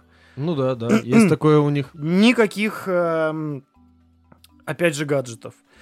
Э, Просто аккумуляторы холода, вшитые в одежку, по сути. Вот. И вообще, э, товарищи австралийцы, кстати, что я могу сказать, они, ну, не, может быть, не первые, но одни из первых, кто, Мгм. в принципе, придумал технологичную одежду. Потому что Ну-ка. они... был человек, я не помню, кто он такой, это как раз во время освоения Австралии. они придумали следующую. Освоение Австралии европейцами, ты имеешь в виду? Да, да. Ага. То есть э, они что сделали? Они подумали, что, ага, есть вот легкая парусина, Мгм. Которую, Легкая парусина, вообще Да. так удивительно слышать. которую можно пропитать маслами, Мгм. и она не будет продуваться и промокать. Но это, мне кажется, не в Австралии придумали, а куртки-штормовки вот эти, их достаточно давно. Да, но э, тех- вот в принципе м, проце- процесс ткани и пропитки маслами это сделали еще в Европе. Мгм. Товарищи это все привезли в Австралию, так как там климат Другой. другой. ам, именно там это было применено вообще ну, полноценно, и даже Мгм. есть специальные, а, да, прям австралийские плащи. Мгм. То есть они прям так и называются, там австралийский плащ. Это То есть что? там как-то фирма называется Джин... Как, гин, нет, не Ну, Гинзу. не суть, а назва... в принципе, австралийский плащ Это прямо себя определенная фо... Это, опять же, ну это уже не парусина. Плащ-палатка, типа, или что? Типа того, да. Ага. Плащ-палатка, только натуральная ткань, которая пропитывается смесью масел. У них даже есть там специальный определенный вид, то есть такой плащ ты узнаешь, что вот Мгм. это вот Ну, типа определенной формы, прям фасончик, Да, короче. фасонов это прям австралийская штука, реально. Я даже заходил, это я просто пишешь австралийская непромокаемая куртка. Ага. Сейчас они достигли э, такого уже уровня, что ты, она вообще не пропускает э, влагу, и чтобы ее высушить, ее надо так вот стряхнуть, И все. и все. Класс. Вот только Вот как стирать вещь. ее непонятно, короче. Да, походу, никак. Это к разговору о не пачкающейся, кстати. грязь же одежде. к ней не липнет. Тефлоновая одежда есть. Мы, кстати, вот в горы ходили, мне чувак сказал, у него куртка мембранная, и там какая-то пятитысячная ме- мембрана, Мгм. это прям с очень-очень-очень мелкими порами. А, говорит, все очень классно, супер, вообще вода скатывается с нее, не- вообще не задерживается. Но однажды собака запачкала ему слюнями эту куртку, хер отмоешь вообще. Мгм. Потому что вода скатывается. Ну вот есть тефлоновое покрытие, Мгм. которое не пачкает одежду. Мгм. Шаришь? Ну, в смысле, грязь тоже, как и вода, с нее Да. сваливается и не пристает вообще Да. никак. Вот это Да. вот крутяк вообще. Вот это я бы хотел. Но это очень все дорого, к сожалению. Но это Но доступно. рано или поздно это сможет э, стать дешевле, потому что все новые технологии, какие бы то ни было, они со временем становятся дешевле. Ну что, по мембранам? Да, в принципе, а что по мембранам? Мембраны вещь достаточно простая, потому что там используются законы физики, такие как диффузия и разница давлений. Вот, в принципе, и все. То есть там идут мелкие, мелкие поры, скажем так, в мембране, в которые по отдельности молекулы воды проходят с паром, а не по отдельности, когда в виде жидкости, они не проходят. Вот, в принципе, и вся простая математика и физика работы мембран. Потому что снаружи вода, она может проникнуть Да. внутрь. Если ты возьмешь, там, я не знаю, ведро сделаешь из мембранной ткани, вода будет потихоньку сквозь нее просачиваться. Но когда это одежда, то вода с тебя все равно стекает, она не задерживается у тебя снаружи, и поэтому она внутрь не попадает.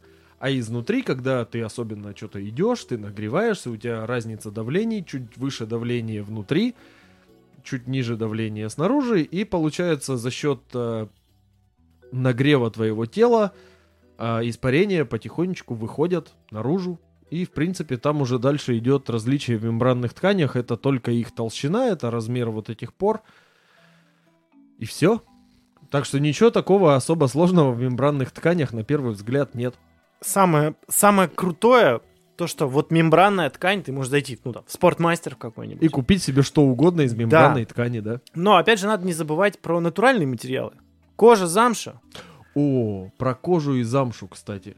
Буквально сегодня, пока завтракал, смотрел видосик с обзором новостей, один из разных, которые я смотрю, и там сказали, вот, по-моему, чуть ли не Adidas и еще какая-то фирма начали выпускать грибную кожу, одежду из грибной кожи и обувь.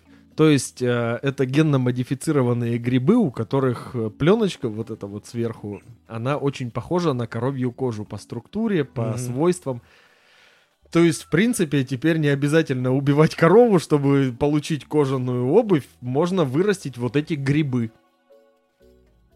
И вот, в принципе, вся новость. Ноги в грибы засунул, да. Да? А, ладно, давай я подведу итог. Давай. К чему я вообще все это хотел сказать? Во-первых, наступила ненастная погода уже Ага. практически во всех регионах России, ну, за исключением каких-то южных, наверное.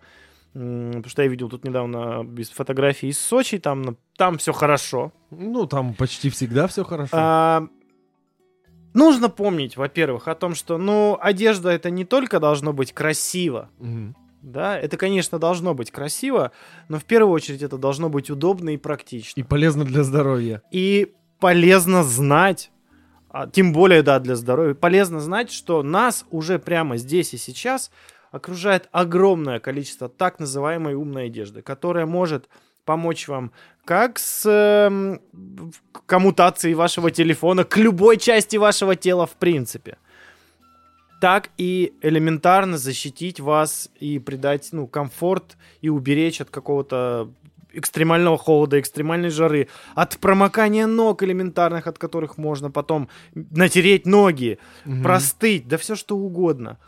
Потому что сейчас главное это все-таки здоровье. Ну да, это- да? Оно у вас одно?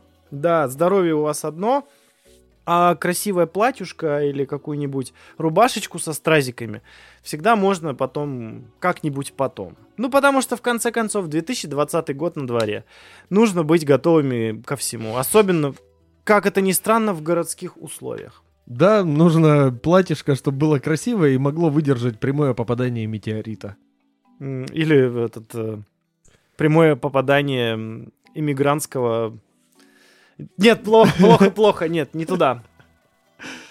Короче, знайте о том, что есть технологии, которые не просто абстрактные какие-то, и они где-то существуют в каком-то вакууме в виде новостей и каких-то НИИ и прочих супер там стартапов и прочего. А нет, эти технологии здесь сейчас. Вот моя главная мысль. Пользуйтесь! Не буду говорить, суки. Короче, давай тогда поехали просто дальше, уже а то что-то трем-трем, Да. а толку ноль. Это как будто опять шутки про дрочку какие-то.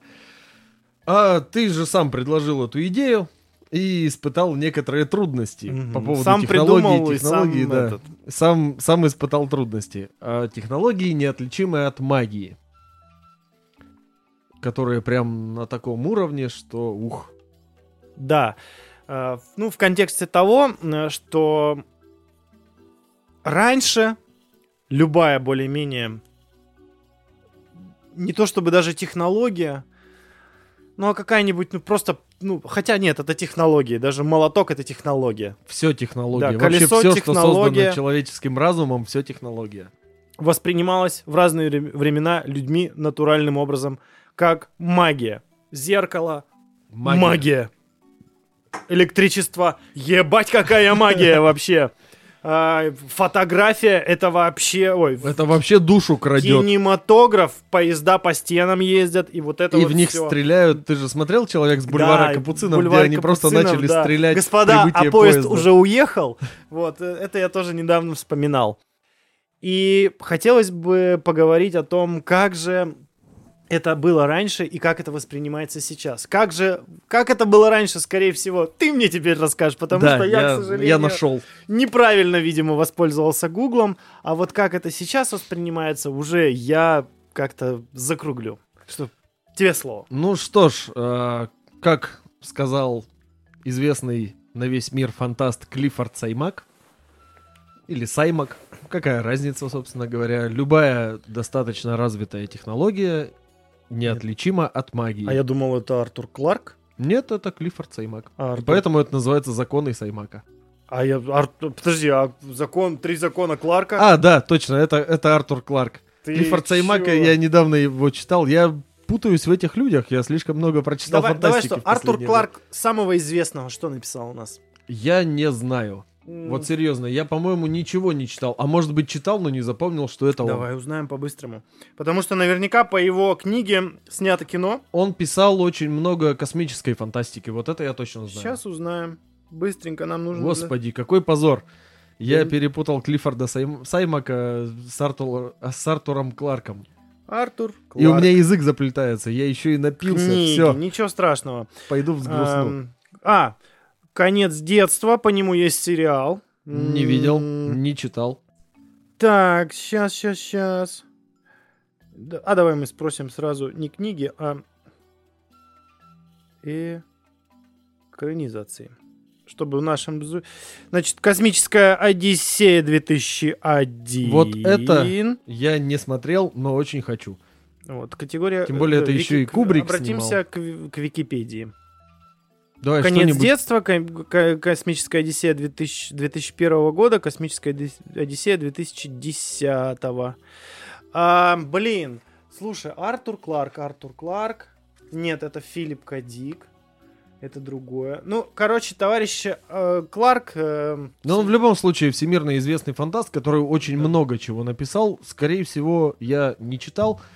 А может быть, реально что-то читал из его не таких известных произведений, но просто не запомнил, потому что есть некоторые книги, есть некоторые фильмы, которые, ну, в основном книги, которые я прочитал, мне понравилось, но я не помню, как называется, не помню, кто написал и так далее. Но не суть.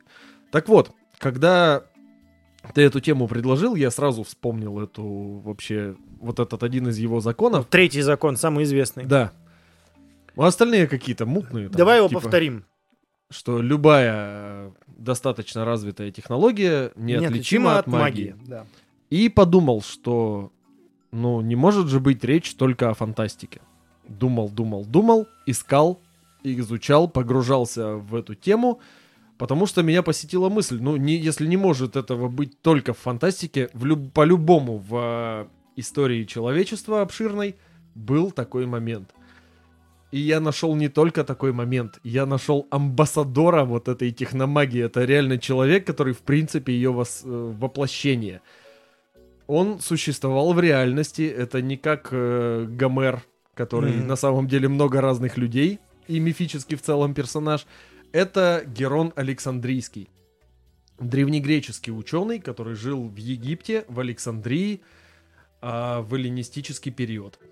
Чтоб ты понимал, эллинистический период э, в истории Древнего Египта это когда уже как таковых прям фараонов не было. Это один из последних периодов Древнего Египта. Накануне завоевания Египта римлянами. Это, по сути, сразу после завоевания Египта Александром Македонским. Это вот Эль- Эллины, по-моему, что-то такое, нет? да, Поэтому- Эллины это греки. Вот. Да. А после завоевания Александром Македонским Египта ближай... и после смерти Александра ближайшие соратники поделили всю вот эту его империю на свою ча... на разные части, и один из его ближайших друзей по имени Птолемей получил Египет и основал там династию Птолемеев. Странное вообще было времечко, очень странное в плане власти, потому что династия Птолемеев там 10-12 правителей было. Прикол в том, что всех мужиков звали Птолемей, Мгм. А всех баб звали Зина. Бе- Бе- А всех баб звали Береника. И- а двух не Береника, а Клеопатра. Поэтому вообще категорически сложно. Это какое-то чудовищное нагромождение э, фактов, дат и так далее, где все всех зовут одинаково, отличаются только мужики номерами. И плюс там такое жуткое кровосмешение, что в несколько раз, там раз пять, наверное, из 10-12 правителей было такое, что у него жена приходилась ему одновременно женой, сестрой и мачехой. Сложно. Вот да. И реально, и всех чуваков зовут Птолемей. Какого вообще хера? Это шутка в КВН была. Всех мальчиков будем звать ей ты, всех девочек Зина. Да-да-да, я не хочу быть и ты, Зина, ты сделала свой выбор. И вот Ну. в такое непростое время жил Герон Александрийский. А он его- из Птолемеев был? Нет, он был э, греч... э, тоже грек, как потому по- что как греков туда по им- понаехало. По имени он не подходил Да. к Птолемеям, да. Он к династии этой вообще никак не относился, вообще не родня. Кстати, мы забыли стартануть. Ну давай, ты пока доставай, я продолжу говорить. А, Жил он примерно 2000 лет назад. То есть э, в начале нашей эры э, и наблюдал такие чудеса света, как Форосский маяк, например, Александрийскую библиотеку, которая, собственно, и создала для него вот эту всю его его все вот это окружение. А Александрийская библиотека, благодаря одну, одному из Птолемеев, по-моему, второму, он начал просто скупать, э, завозить в Александрию и складывать в одном здании все вообще, все возможные свитки с различными знаниями, технологиями, с произведениями литературы, с чем угодно. Все, что было написано, он хотел получить себе. И он построил для этого Нормальный огромную- чувак, кстати. да, огромную Александрийскую библиотеку, где все это дело хранил. Это было что-то с чем-то. Александрия на тот момент стала просто центром мира в плане технологий. Это как Кремниевая долина, грубо говоря, сейчас, но Да. тогда это... Но без Стива Джобса. но без Стива Джобса, зато с хуевой горой Птолемеев. Ну, это мексиканцы. Российские шуточки в КЗ подкасте. Хотя нет, а, в Калифорнии много мексиканцев. Конечно, она ж на юге. А, Ну и давай, что делал-то этот? Свой этот И вот этот вот, Гев- собственно, Герон, Герон, Геворг А. Геворг, Геворг Александрийский. Не, кстати, Александрийская библиотека классное место было. Я бы с удовольствием туда сгонял, если бы она не сгорела к хуям в один Говорят, ужасный момент. Да, и сгорело все, все вот эти бесценные папирусы, все просто по говну пошло. Сейчас даже Александрии не существует, по-моему. Точнее, есть, но уже в Америке. Вот такие странные времена у Так нас. уж, так уж сложилось. Да, человек этот был крайне интересный в плане того, что занимался он механикой. Механикой и математикой. То есть он строил различные хитроумные приборы. А поскольку Александрия на тот момент была практически центром мира, в плане именно вот, ну, короче, в плане культурной жизни, там было, учитывая, где находится Египет, там, представляешь, что? Там были храмы греческих богов, были храмы Ну, египетских. египетских богов, были храмы римских богов. То есть вообще весь мир, на тот момент известный, скажем так, человечеству, все, что вокруг, там немерено было всяческих разных храмов. Наверное, можно сравнить с нынешним Иерусалимом. Так это ж, блядь. Лас-Вегас. Лас-Вегас, Стамбул, Там же тоже куча всего намешано. Иерусалим. Короче, немерено реально всего. И Герон, в принципе, прославился тем, что он занимался кидаловом людей. А. Кидаловом людей именно в храмах. Потому что, поскольку было очень-очень-очень много храмов абсолютно разных богов, им всем нужны были конкурентные преимущества. Чтобы получить конкурентное преимущество в религии, тебе нужно что? Чудеса. Да. И вот Герон им в этом плане очень сильно помог. Самое, наверное, известное его изобретение, или там в топ-3 входит, это автоматические ворота в одном из храмов греческих богов. Как грек он своим помогал. да. Они у него в фаворе были.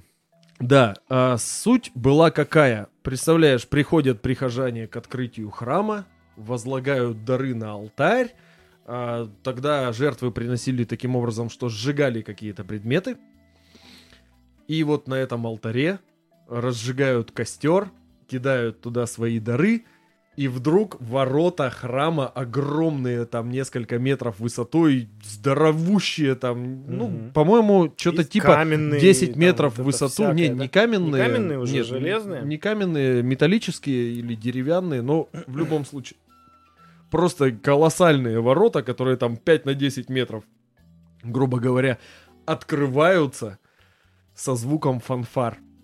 И внутри стоит золоченая статуя. Не, не, а, а там туду. А. Прям торжественно все. Люди были просто в ахуе. во- Вообще Ты сидели, знаешь, если теряли бы и сейчас даже сознание. я увидел, я бы тоже... В гаражные ворота в офис открываются. «О, Я бы такой, ох ты бля. И сейчас-то ты понимаешь, что это какая-то технология. Но представь себе те времена, когда, в принципе, образованных людей было, ну, наверное, во всем Средиземноморье 10. Один из них был Герон Александрийский и парочка каких-нибудь греческих поэтов, и все остальные То римляне. они где-то там бухали по-любому. Да, они где-то там свои, со своим венцом Да, сидели. Рассуждали о Да, жизни. и как было устроено? от того, что разжигается этот огонь, нагревается алтарь, в котором находится герметичный ящик с воздухом. А, воздух расширяется, начинает э, по трубочке проходить в другой сосуд, тоже герметично закрытый, в котором вода. Воздух, нагревшийся, расширенный, выдавливал воду, которая наливалась э, в еще один сосуд, в противовес, Мгм. и он уходил вниз, открывая ворота Ну и задействовал сам механизм веса, да. уже. Да, а когда алтарь остывал, воздух уходил обратно, вода всасывалась во второй сосуд, и ворота закрывались. То есть им надо было сжечь. Да им просто надо было сжечь, чтобы ворота были открыты. Но вот тут вопрос сразу же.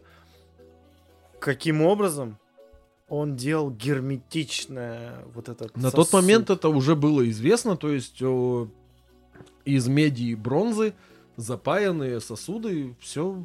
На тот момент это был пик технологий, которые были известны на тот Это момент. реально же просто, блин, Стив Джобс какой-то. По или сути, не да. знаю, или какой-нибудь Стив Возник. Ну, в общем, кто-то, кто-то по имени Стив э, из современного мира. Потому что, ну, казалось бы, такая элементарная вещь, но сделать ее далеко не каждый может. Ну да, это был чувак, который придумал автоматические двери. Вот представляешь себе? Супер. Что еще он делал для храмов? В принципе, он вообще для храмов делал все поначалу, и таким образом он прославился. Он сделал торговый автомат первый в мире. Вендинговый, да? Да, ну, не совсем, но по сути да. А. То есть э, это был такой здоровый кувшин, в который ты кидаешь монетку в одну драхму, подставляешь э, кранику чашку, и он тебе наливает чашку святой воды. Святая вода уже тогда была, да. Ну, это само собой. То есть, э, реально, и все просто. Там рычажок, э, настроенный очень тонко под именно вес Под монеты вес в монеты, драхму, да. которая туда падает, нажимает на рычажок, пока она опускается, течет вода, монетка соскальзывает с рычажка, рычажок поднимается, вода налита ровно чашечка. Все. Пожалуйста. Ты, блин, гениально. Люди а, охеревали просто не- в невероятных количествах. Что он еще сделал? Он сделал аппарат для превращения воды в вино. Вот это вот уже интересненько. То есть, как бы, чувак, который этим прославился, э, только-только родился, потому что плюс-минус 2000 лет назад. А аппарат уже для автоматизированного этого процесса уже был. То есть, Подожди, там как? можно, можно я тебя перебью? Пред- пред- пред- чисто мое предположение. Давай. Скорее всего, ну, надо было залить воду, да? Мгм. А потом на выходе было вино. Да. Так вино там было сразу уже, да? Абсолютно. А, чертяка. Сообщающиеся сосуды. Чертяка. Кто, Герон? Да, Герон Ой, Герон Александрийский. чертяка. О, вообще, что только не делал. Самое его крутое, извините, наебалово, было в том, что он сделал шкатулку для предсказания будущего. Суть была какая? Деревянный ящик, такой оформленный под храм. На вершине стоит птичка. Ты подходишь, платишь денежку жрецу. Птичка живая? Нет, птичка механическая Ага. у которой даже клювик открывался. А, ты подходишь к этому ящику, даешь жрецу денежку и крутишь ручку, задавая вопрос богам. Если птичка начинает петь, значит ответ да. Если птичка петь не начинает, значит ответ нет.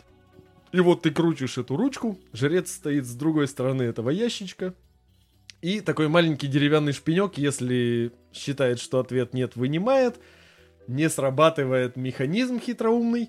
Там буквально несколько шестеренок и такой, как сказать-то, э, сосуд со свистком, который погружается в воду. А если он считает, что ответ да, ну такой был элемент, что как бы ходят к священнику, как, э, грубо говоря, к психологу за советом там и так далее, и он либо шпинек вынимает, либо не вынимает, и ты крутишь эту ручку сбоку ящика. Если ответ да на твой вопрос, то опускается под действием этих шестеренок маленький металлический сосуд со свистком наверху и с дыркой внизу в чан с водой. Оттуда выходит воздух с этими, с пузыриками. И такой... Птичка начинает петь. Блин, это охрененно Это вообще. все гениальное Ты просто. понимаешь в том, что таких геронов пол, по- полплотинки у нас сейчас с крутящимися турниками, Да? Это тоже только сейчас это все для выгоды, а тогда... А это- тогда тоже для выгоды, но в, э, в сфере религии. Слушай, а еще какие-то у него есть подобные штуки сейчас? Я просто хочу, вот у меня созрела на, на почве твоего рассказа очень интересная мысль, которую мне хотелось бы озвучить, но хотелось бы ее как-то в окончании твоего рассказа озвучить. Слушай, он когда вот обрел некоторое имя и перестал э, заниматься именно храмовыми всякими штуками, он понял, что очень хочет э, веселить людей и начал делать театральные декорации. Потом стендап. Нет, он пошел в театр, и у него первое его театральное изобретение это были автоматически выезжающие и уезжающие декорации, в которые на- насыпался песок, который тянул за веревочку. Противовесом. Ну вот. Да. А эта схема до сих пор используется же. ведь. Не, там был, короче, ну, грубо говоря, мешок с песком, в котором дырочка, и мешок потихоньку становится легче, поднимается вверх, тянет веревку, или наоборот, мешок ставится, тянет веревку. Главное его Ну, изобретение... система блоков, нет? Нет, главное его изобретение это был э, деревянный вал, на котором стояли колки. То есть такие шпинечки из него торчали, Мгм. и ты, когда веревку наматываешь, ты мог за этот колок ее зацепить и увести в другую сторону. То есть, э, как бы, можно было менять направление вращения этого вала, хотя ты тянешь одной веревкой постоянно в одном и том же направлении. То есть, получается, там либо песок высыпался, либо песок засыпался в другую какую-то штуку, и какая-то декорация, ну, грубо говоря, возьмем деревянный ящик, который вдруг берет, выезжает посреди Мгм. спектакля в нужный момент, стоит сколько-то времени и уезжает обратно. Это был, были его первые приколы для Бля, театра. Геворг инженер. Герон. Мне Геворг нравится. Геворг это если бы он в Армении жил. Натуральный инженер. Так да, это инженер и был. Инженер-механик. А потом на пике своего вообще... На пике своей шизофрении, скажем так, он сделал автоматический театр. То есть засыпал, сделал полностью запрограммированный с помощью вот этих вот а, валов с колками. Мгм. Ну, это, пер- это, это, по сути, первые перфокарты. По сути, да, это п- способ программировать что-то. Он сделал театральное выступление, полностью автоматизированное. Единственное, что делал человек, это отпускал мешок с песком или с зернами, который начинал куда-то проваливаться а, на 20 с лишним минут. Там рассказывалась легенда о Троянской войне и об одном из героев Троянской войны, как он э, как бы после войны двигал в сторону дома. На 20 минут Карл. И Ну. это учитывая, что тогда была известна бронза и дерево. Больше других... А, и ткань. Больше других материалов известно не было. Не, ну из камень. говна и палок. В буквальном смысле камень он не этого слова. использовал, да. Из говна и палок он делал представление. У нас некоторые выступающие не могут 20 минут материала, блин, нагрести за несколько Не лет. то, что мы. Не, ну мы это понятно. У нас не та, не, не та стезя. Блин, великолепный, интересный, крутой чувак. И самую, самую важную сейчас последнее его изобретение из того, что я хотел рассказать, это, конечно, все попса, но этот человек изобрел паровую турбину 2000 лет назад.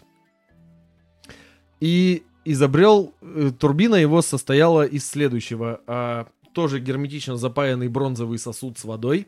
Из него выходят две трубки, Мгм. загибаются, а, вставляются в шарик, который может свободно вращаться вот на этой оси. Мгм. Из шарика выходят две трубочки загнутые, как на свастоне, чтобы просто всем было проще понять. А в этот сосуд нижний налита вода. Когда под ним разводится костер, вода нагревается, закипает, пар идет в шарик, выходит из этих сопел, и шарик начинает вращаться. То есть все. человек понимал действие пара, шарик бешено вращался, ни одного не было механического инструмента на тот момент, который мог вращаться с такой скоростью. Этот человек знал, как устроены и как работают поршни, но совместить это либо не успел, либо не догадался, то есть он в принципе мог изобрести паровой двигатель 2000 лет назад. Его фанаты, те, кто делает о нем документальные фильмы, пишут статьи, говорят, человек мог на- начать промышленную революцию две с лишним тысячи лет назад, но все-таки учитывая, что тогда было рабовладельческое общество, ему бы, скорее всего, не позволили, потому что это слишком сложно, и куда девать вот этих всех рабов.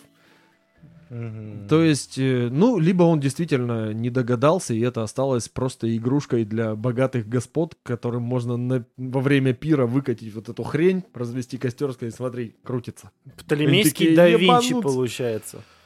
Ну, по сути, да. Вот. Что я хотел про него сказать? Получается, чувак э, в то время, когда ам, тебя могли спокойно принять за волшебника, Мгм. он это обратил в свою пользу. Ну, так я и есть, так да? понимаю, что он сам не говорил, что «Пф, магия. Он делал какие-то вещи, ворота, эм, значит, э, этот э, э, Автомат для продажи декорации. воды. Авто- Он сам не фигурировал, в чтобы, не дай бог, никто не подумал. Да, он сам не заявлял, что он волшебник. Да. Он просто продавал свои хитроумные устройства людям, которые говорили, это магия. Вот. И тут хорошо, потому что в какой-то определенный период времени любое научное какое-то исследование или, ну, или изобретение считалось маг сжечь. Все. Это попозже, да, было. уже. Неправильно. Через так, тысячу лет так примерно. не может быть. Но чувак уже тогда соображал. И, кстати, вот про, тако- про одного из таких я тоже тебе хотел рассказать. Быстренько, правда. Э, Это, в принципе, единственное, более-менее, что вменяемое я нашел. Был, наоборот, такой чувак в 19 веке. Французский иллюзионист, который, наоборот, говорил, что «я, сука, маг». Что он сделал? Он смог э, в одном эм, из алжирских городов подавить целое восстание. М. Слышал, но ничего не помню. Да. Рассказывай, Значит, родной. Значит, что он сделал? Он вышел перед бунтующей толпой и сказал, слушайте, блядь, все меня. Мгм. Я страшный и могущественный маг. Не будете слушаться, Всех заколдую к херам. всех заколдую. Ну, за- в, в ответ, что он услышал, иди... А, вспомни, По иди указанному лесом, адресу. да, Он к сказал- шайтану, Да, наверное. о- он, он сказал, давайте я вам докажу. Вот, смотрите, коробочка. Ага. Значит, дайте мне самого сильного человека из толпы. Чувак, значит... э, Огромный да, дядька. огромный дядька вышел. Он ему сказал, подними коробочку. Чувак взял и с легкостью поднял коробочку. Мгм. После чего, Тот Система- поколдовал. да, он поколдовал над этим чуваком и сказал, я сейчас его так, э, так заколдую, что он не сможет ее поднять. И показал им электромагнетизм. Сде- сде- сделал ему абракадабра ахалай махалай, а потом просто Главное, что надо обязательно дунуть, иначе никакого Да, чуда не чудо произойдет. произойдет. И, э, значит, э, включил электромагнитик небольшой в этой коробочке. И чувак реально не смог этого сделать. После чего вся толпа поняла, что спорить с ним бесполезно и Мгм. лучше послушать. И это, наоборот, это, кстати, 19 век. Должны были сжечь нахрен. Но это Алжир. Ага. Это не Европа какая-нибудь, да? На тот момент арабский мир уже перестал быть центром технологий. Это в э, средневековье, в раннем, в среднем средневековье, тогда арабский мир действительно был конкретно вот э, средоточием всей науки. Он- Э, ну, он это оттуда от- мы взяли открыт- арабские цифры тогда, да. Открыт он был. Это А потом он, закрылся. как-то немножечко закостенел и застоялся, что ли. И тогда в Европе уже появился центр э, мирового образования, когда люди стали именно там больше уделять внимание.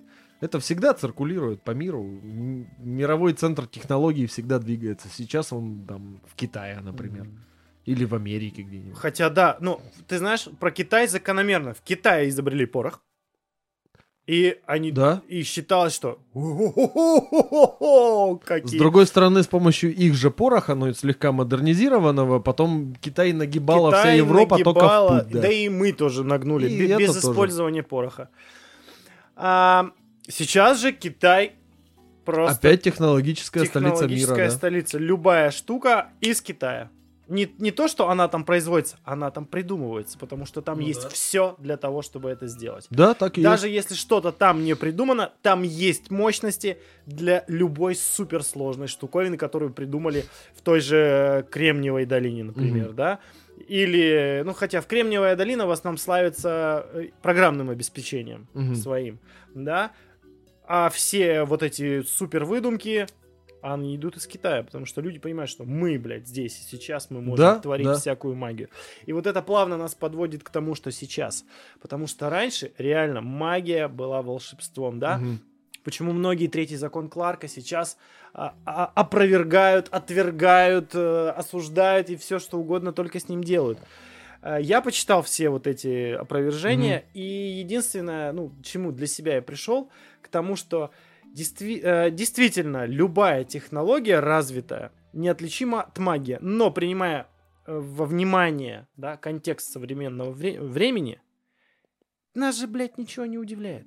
Да, но с другой стороны, смотри, а, какой момент сейчас идет. А, Сейчас человечество пошло по пути специализации. То есть ты абсолютно, например, не понимаешь в нейробиологии, Да. ты ей пользуешься с помощью своего мозга, но ты абсолютно нахрен не понимаешь, что там сейчас происходит. Как это все работает. Ты пользуешься смартфоном. Ладно, мы с тобой еще как-то пытаемся это, эти все вопросы изучать, мы интересуемся наукой и так далее. Мы понимаем, как это устроено. С другой стороны, есть очень много тем, которые мы не понимаем, как устроено. Миллионы людей летают на самолетах, абсолютно себе не представляя, как устроена подъемная сила движущегося объекта. Да, с То другой есть- стороны, почему это громко? Да. А, короче, вот знаешь, как есть раздув, типа, вот бы нам с сознаниями 21 века сейчас а, оказаться в какой-нибудь условном средневековье, как вот Янки при дворе короля Артура. А, ты знаешь, как устроен порох? Как, из чего делается порох, в какой пропорции? Нет. Ты знаешь, как делается, там, не знаю, паровая машина, чтобы Нет. построить ее, и она там устроила автоматическую кузню. Нет. Тебя просто к хуям сожгут на костре за твои колдовские еретические мысли. Да, ты просто есть- что-нибудь начнешь говорить, и все, тебе пизда. Да, то есть, в принципе, мы сейчас начали идти по именно пути э, специализации, то есть каждый знает только свое направление, те же самые ученые, больше нет такого понятия, как просто ученый. Биологи не шарят э, в Физике. высоких технологиях там Ну, каких-то. да, да. в физике. А Я не знаю, какие-нибудь... э, Физики в химии, математики, не знаю, блин, в искусстве. Совершенно верно. и Хоть они далее. и пересеча- пересекаются между собой, но все равно специализация вот эта идет. Там, я не знаю, менеджеры не знают в термодинамике. Менеджеры не знают, как в компьютере какие-то вещи сделать. Да. Самые элементарные, казалось бы. Именно. Они знают, как хорошо коммуницировать с человеком, Да. даже основываясь на каких-то социологических научных знаниях. А факт в том, что реально ты, если человек оказывается за пределами своей какой-то вот своего кругозора, именно профессионального, он не знает ничего. Поэтому мы сейчас идем на пути, когда мы снова можем оказаться в ситуации, что любая э, Достаточно технология, развитая технология. не входящая в твой круг интересов, абсолютно неотличима от магии. Как тот же самолет. Почему нужно выключать электроприборы в самолете? Потому что, э, как бы, Сигнал у тебя. да, потому что электромагнитный сигнал Да. твоего телефона, который пытается найти сеть, раньше, когда-то давно, он мог сбить навигационную, Вообще нехер навигационную аппаратуру самолета. Сейчас она экранирована, но мизерный шанс есть, и лучше этот Ну, мизерный шанс все равно Учитывая убрать. да. количество этих устройств на борту, а они есть у каждого. А оно растет. Да, и не по одному. Да. Э, По факту, упрощая все вот это, почему мы сейчас не воспринимаем, что вот, допустим, там планшет, э, телефон, компьютер, в принципе, да, любое носимая Потому что мы электроника, понимаем, что это технология. это мы это воспринимаем как должное. Мы не знаем, как это работает. Мы знаем, что с помощью этой штуки можно позвонить, посмотреть фотографию. Но Мы не используем это на 100%. Ну, в целом, да. Мы это используем ровно для того, для чего это Для- было сделано. у- для того, чтобы удовлетворить какие-то свои ну, первостепенные нужды, да. Мгм. Мы э, точно так же, как Джо Роган говорил, вот э, к тему того, что там про попаданцев, да, он говорил еще гораздо проще в каком-то из своих стендапов, говорил, э, если я тебя с голой задницей заброшу в джунгли, через сколько, блядь, лет ты пришлешь мне имейл? Не через сколько, потому что ты помрешь через пару дней. Вот, вот. Поэтому люди сейчас, хоть и, э, и как раз-таки, это лично мое мнение, что вот по поводу закона, третьего закона Кларка, это все уже опровергается и так далее, но по факту обычный пользователь, он не думает, почему это работает вот так. Мгм. Ну, он знает, что если это перестанет работать, ну, я куплю новое. Мне не Ну, надо сути, знать, да? да. Отчасти он прав. Если ты начнешь углубляться в то, как работает тот же сотовый телефон, компьютер, Ты не сможешь его починить, вот, тебе, кстати, да. тебе по- потребуется очень много времени, которое ты потратишь, ну просто чтобы знать, как это Мгм. работает, если ты не будешь применять э, в, в своей профессии это, да, это как раз, как ты и сказал, это специализация. То есть я знаю, как работает там IT-индустрия, моя Мгм. специализация. Ты знаешь, как работает, допустим, индустрия там торговая или какая-то твоя специализация. Но так или иначе, а, кем бы мы ни были, уборщиком, айтишником, блядь, инженером, Мы не магом- можем знать все, потому что магом- всего стало слишком много. магом-колдуном, мы не можем знать все, но Но пытаемся. хотя бы нужно пытаться интересоваться. Да? Как минимум, это будет отличать тебя от первобытного существа, которому чиркни камешком о камешек, и появилась искра. И это уже очень сильное колдунство. Это уже, и за это ты можешь просто, ну, пострадать. Как минимум, ну, в нашем со- современном обществе ты не можешь не пострадать, но тебя могут осудить. За то, что ты чиркаешь камешком о Нет, за камешек? то, что, ну вот моей маме, например, не знаю, сейчас покажи, э, скажи привет, Алиса, и голос из э, вот этого, это э, для мамы моей, например, вот это планшет, это непонятное устройство. Она Я знает, что есть буквально- телефон, есть компьютер, вот это большое с монитором, а вот это не, она не знает, что это такое. И когда я ему говорю там привет, Сири, или привет, Алиса, вот она даже сейчас заговорила. Такая, сын, это что, И она, ебобо, ты и она мне еще отвечает. Она такая, говоришь. ты кому-то позвонил? Это кто ты? Кому? Что за женщина? Почему я не знаю ее существования в твоей жизни? Кстати, я буквально недавно прочитал книжку одну, там про отдаленное будущее, что-то типа тысячу лет вперед. И там у них есть инфоцентры, книжка написана в 80-е. Там робот, который отвечает тебе на вопросы. То есть вот этот вот «Привет, Сири», «Привет, Алиса» и Ну, это- «Окей, Google», Это они... поисковик. Тогда, да, это, кстати, Клиффорд Саймак. Мгм. Если что, да, вот именно в этом я вчера, когда мы ездили на дачу, тещу развлекал вот этими приколами, я говорил, окей, Google, включи навигатор. Включается навигатор. Я говорю, привет, Алиса, едем туда-то. И все, и мы едем по нужному адресу, по навигатору, хотя телефон в виде черного кирпича стоял просто в прищепке на приборной панели моего автомобиля. Короче, по поводу морали давай, наверное. Да. И закругляться уже нахрен с этим всем. Давай, ты про горы. Про горы. Уважайте горы, любите горы, потому что если бы не было гор, не было бы Екатеринбурга, в котором бы не создался ХЗ Горы, горы, горы.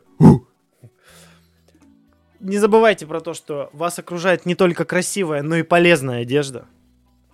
И не принимайте как должное все те блага цивилизации, которые у вас есть на данный момент. Потому что даже те же самые горы их могут лишить вас просто в в самый ближайший момент. Да, и мы не знаем в какой. Так что ХЗ подкаст. Мы будем с вами до конца света. Это познавательно, детка. Детка. Пока-пока. Пока.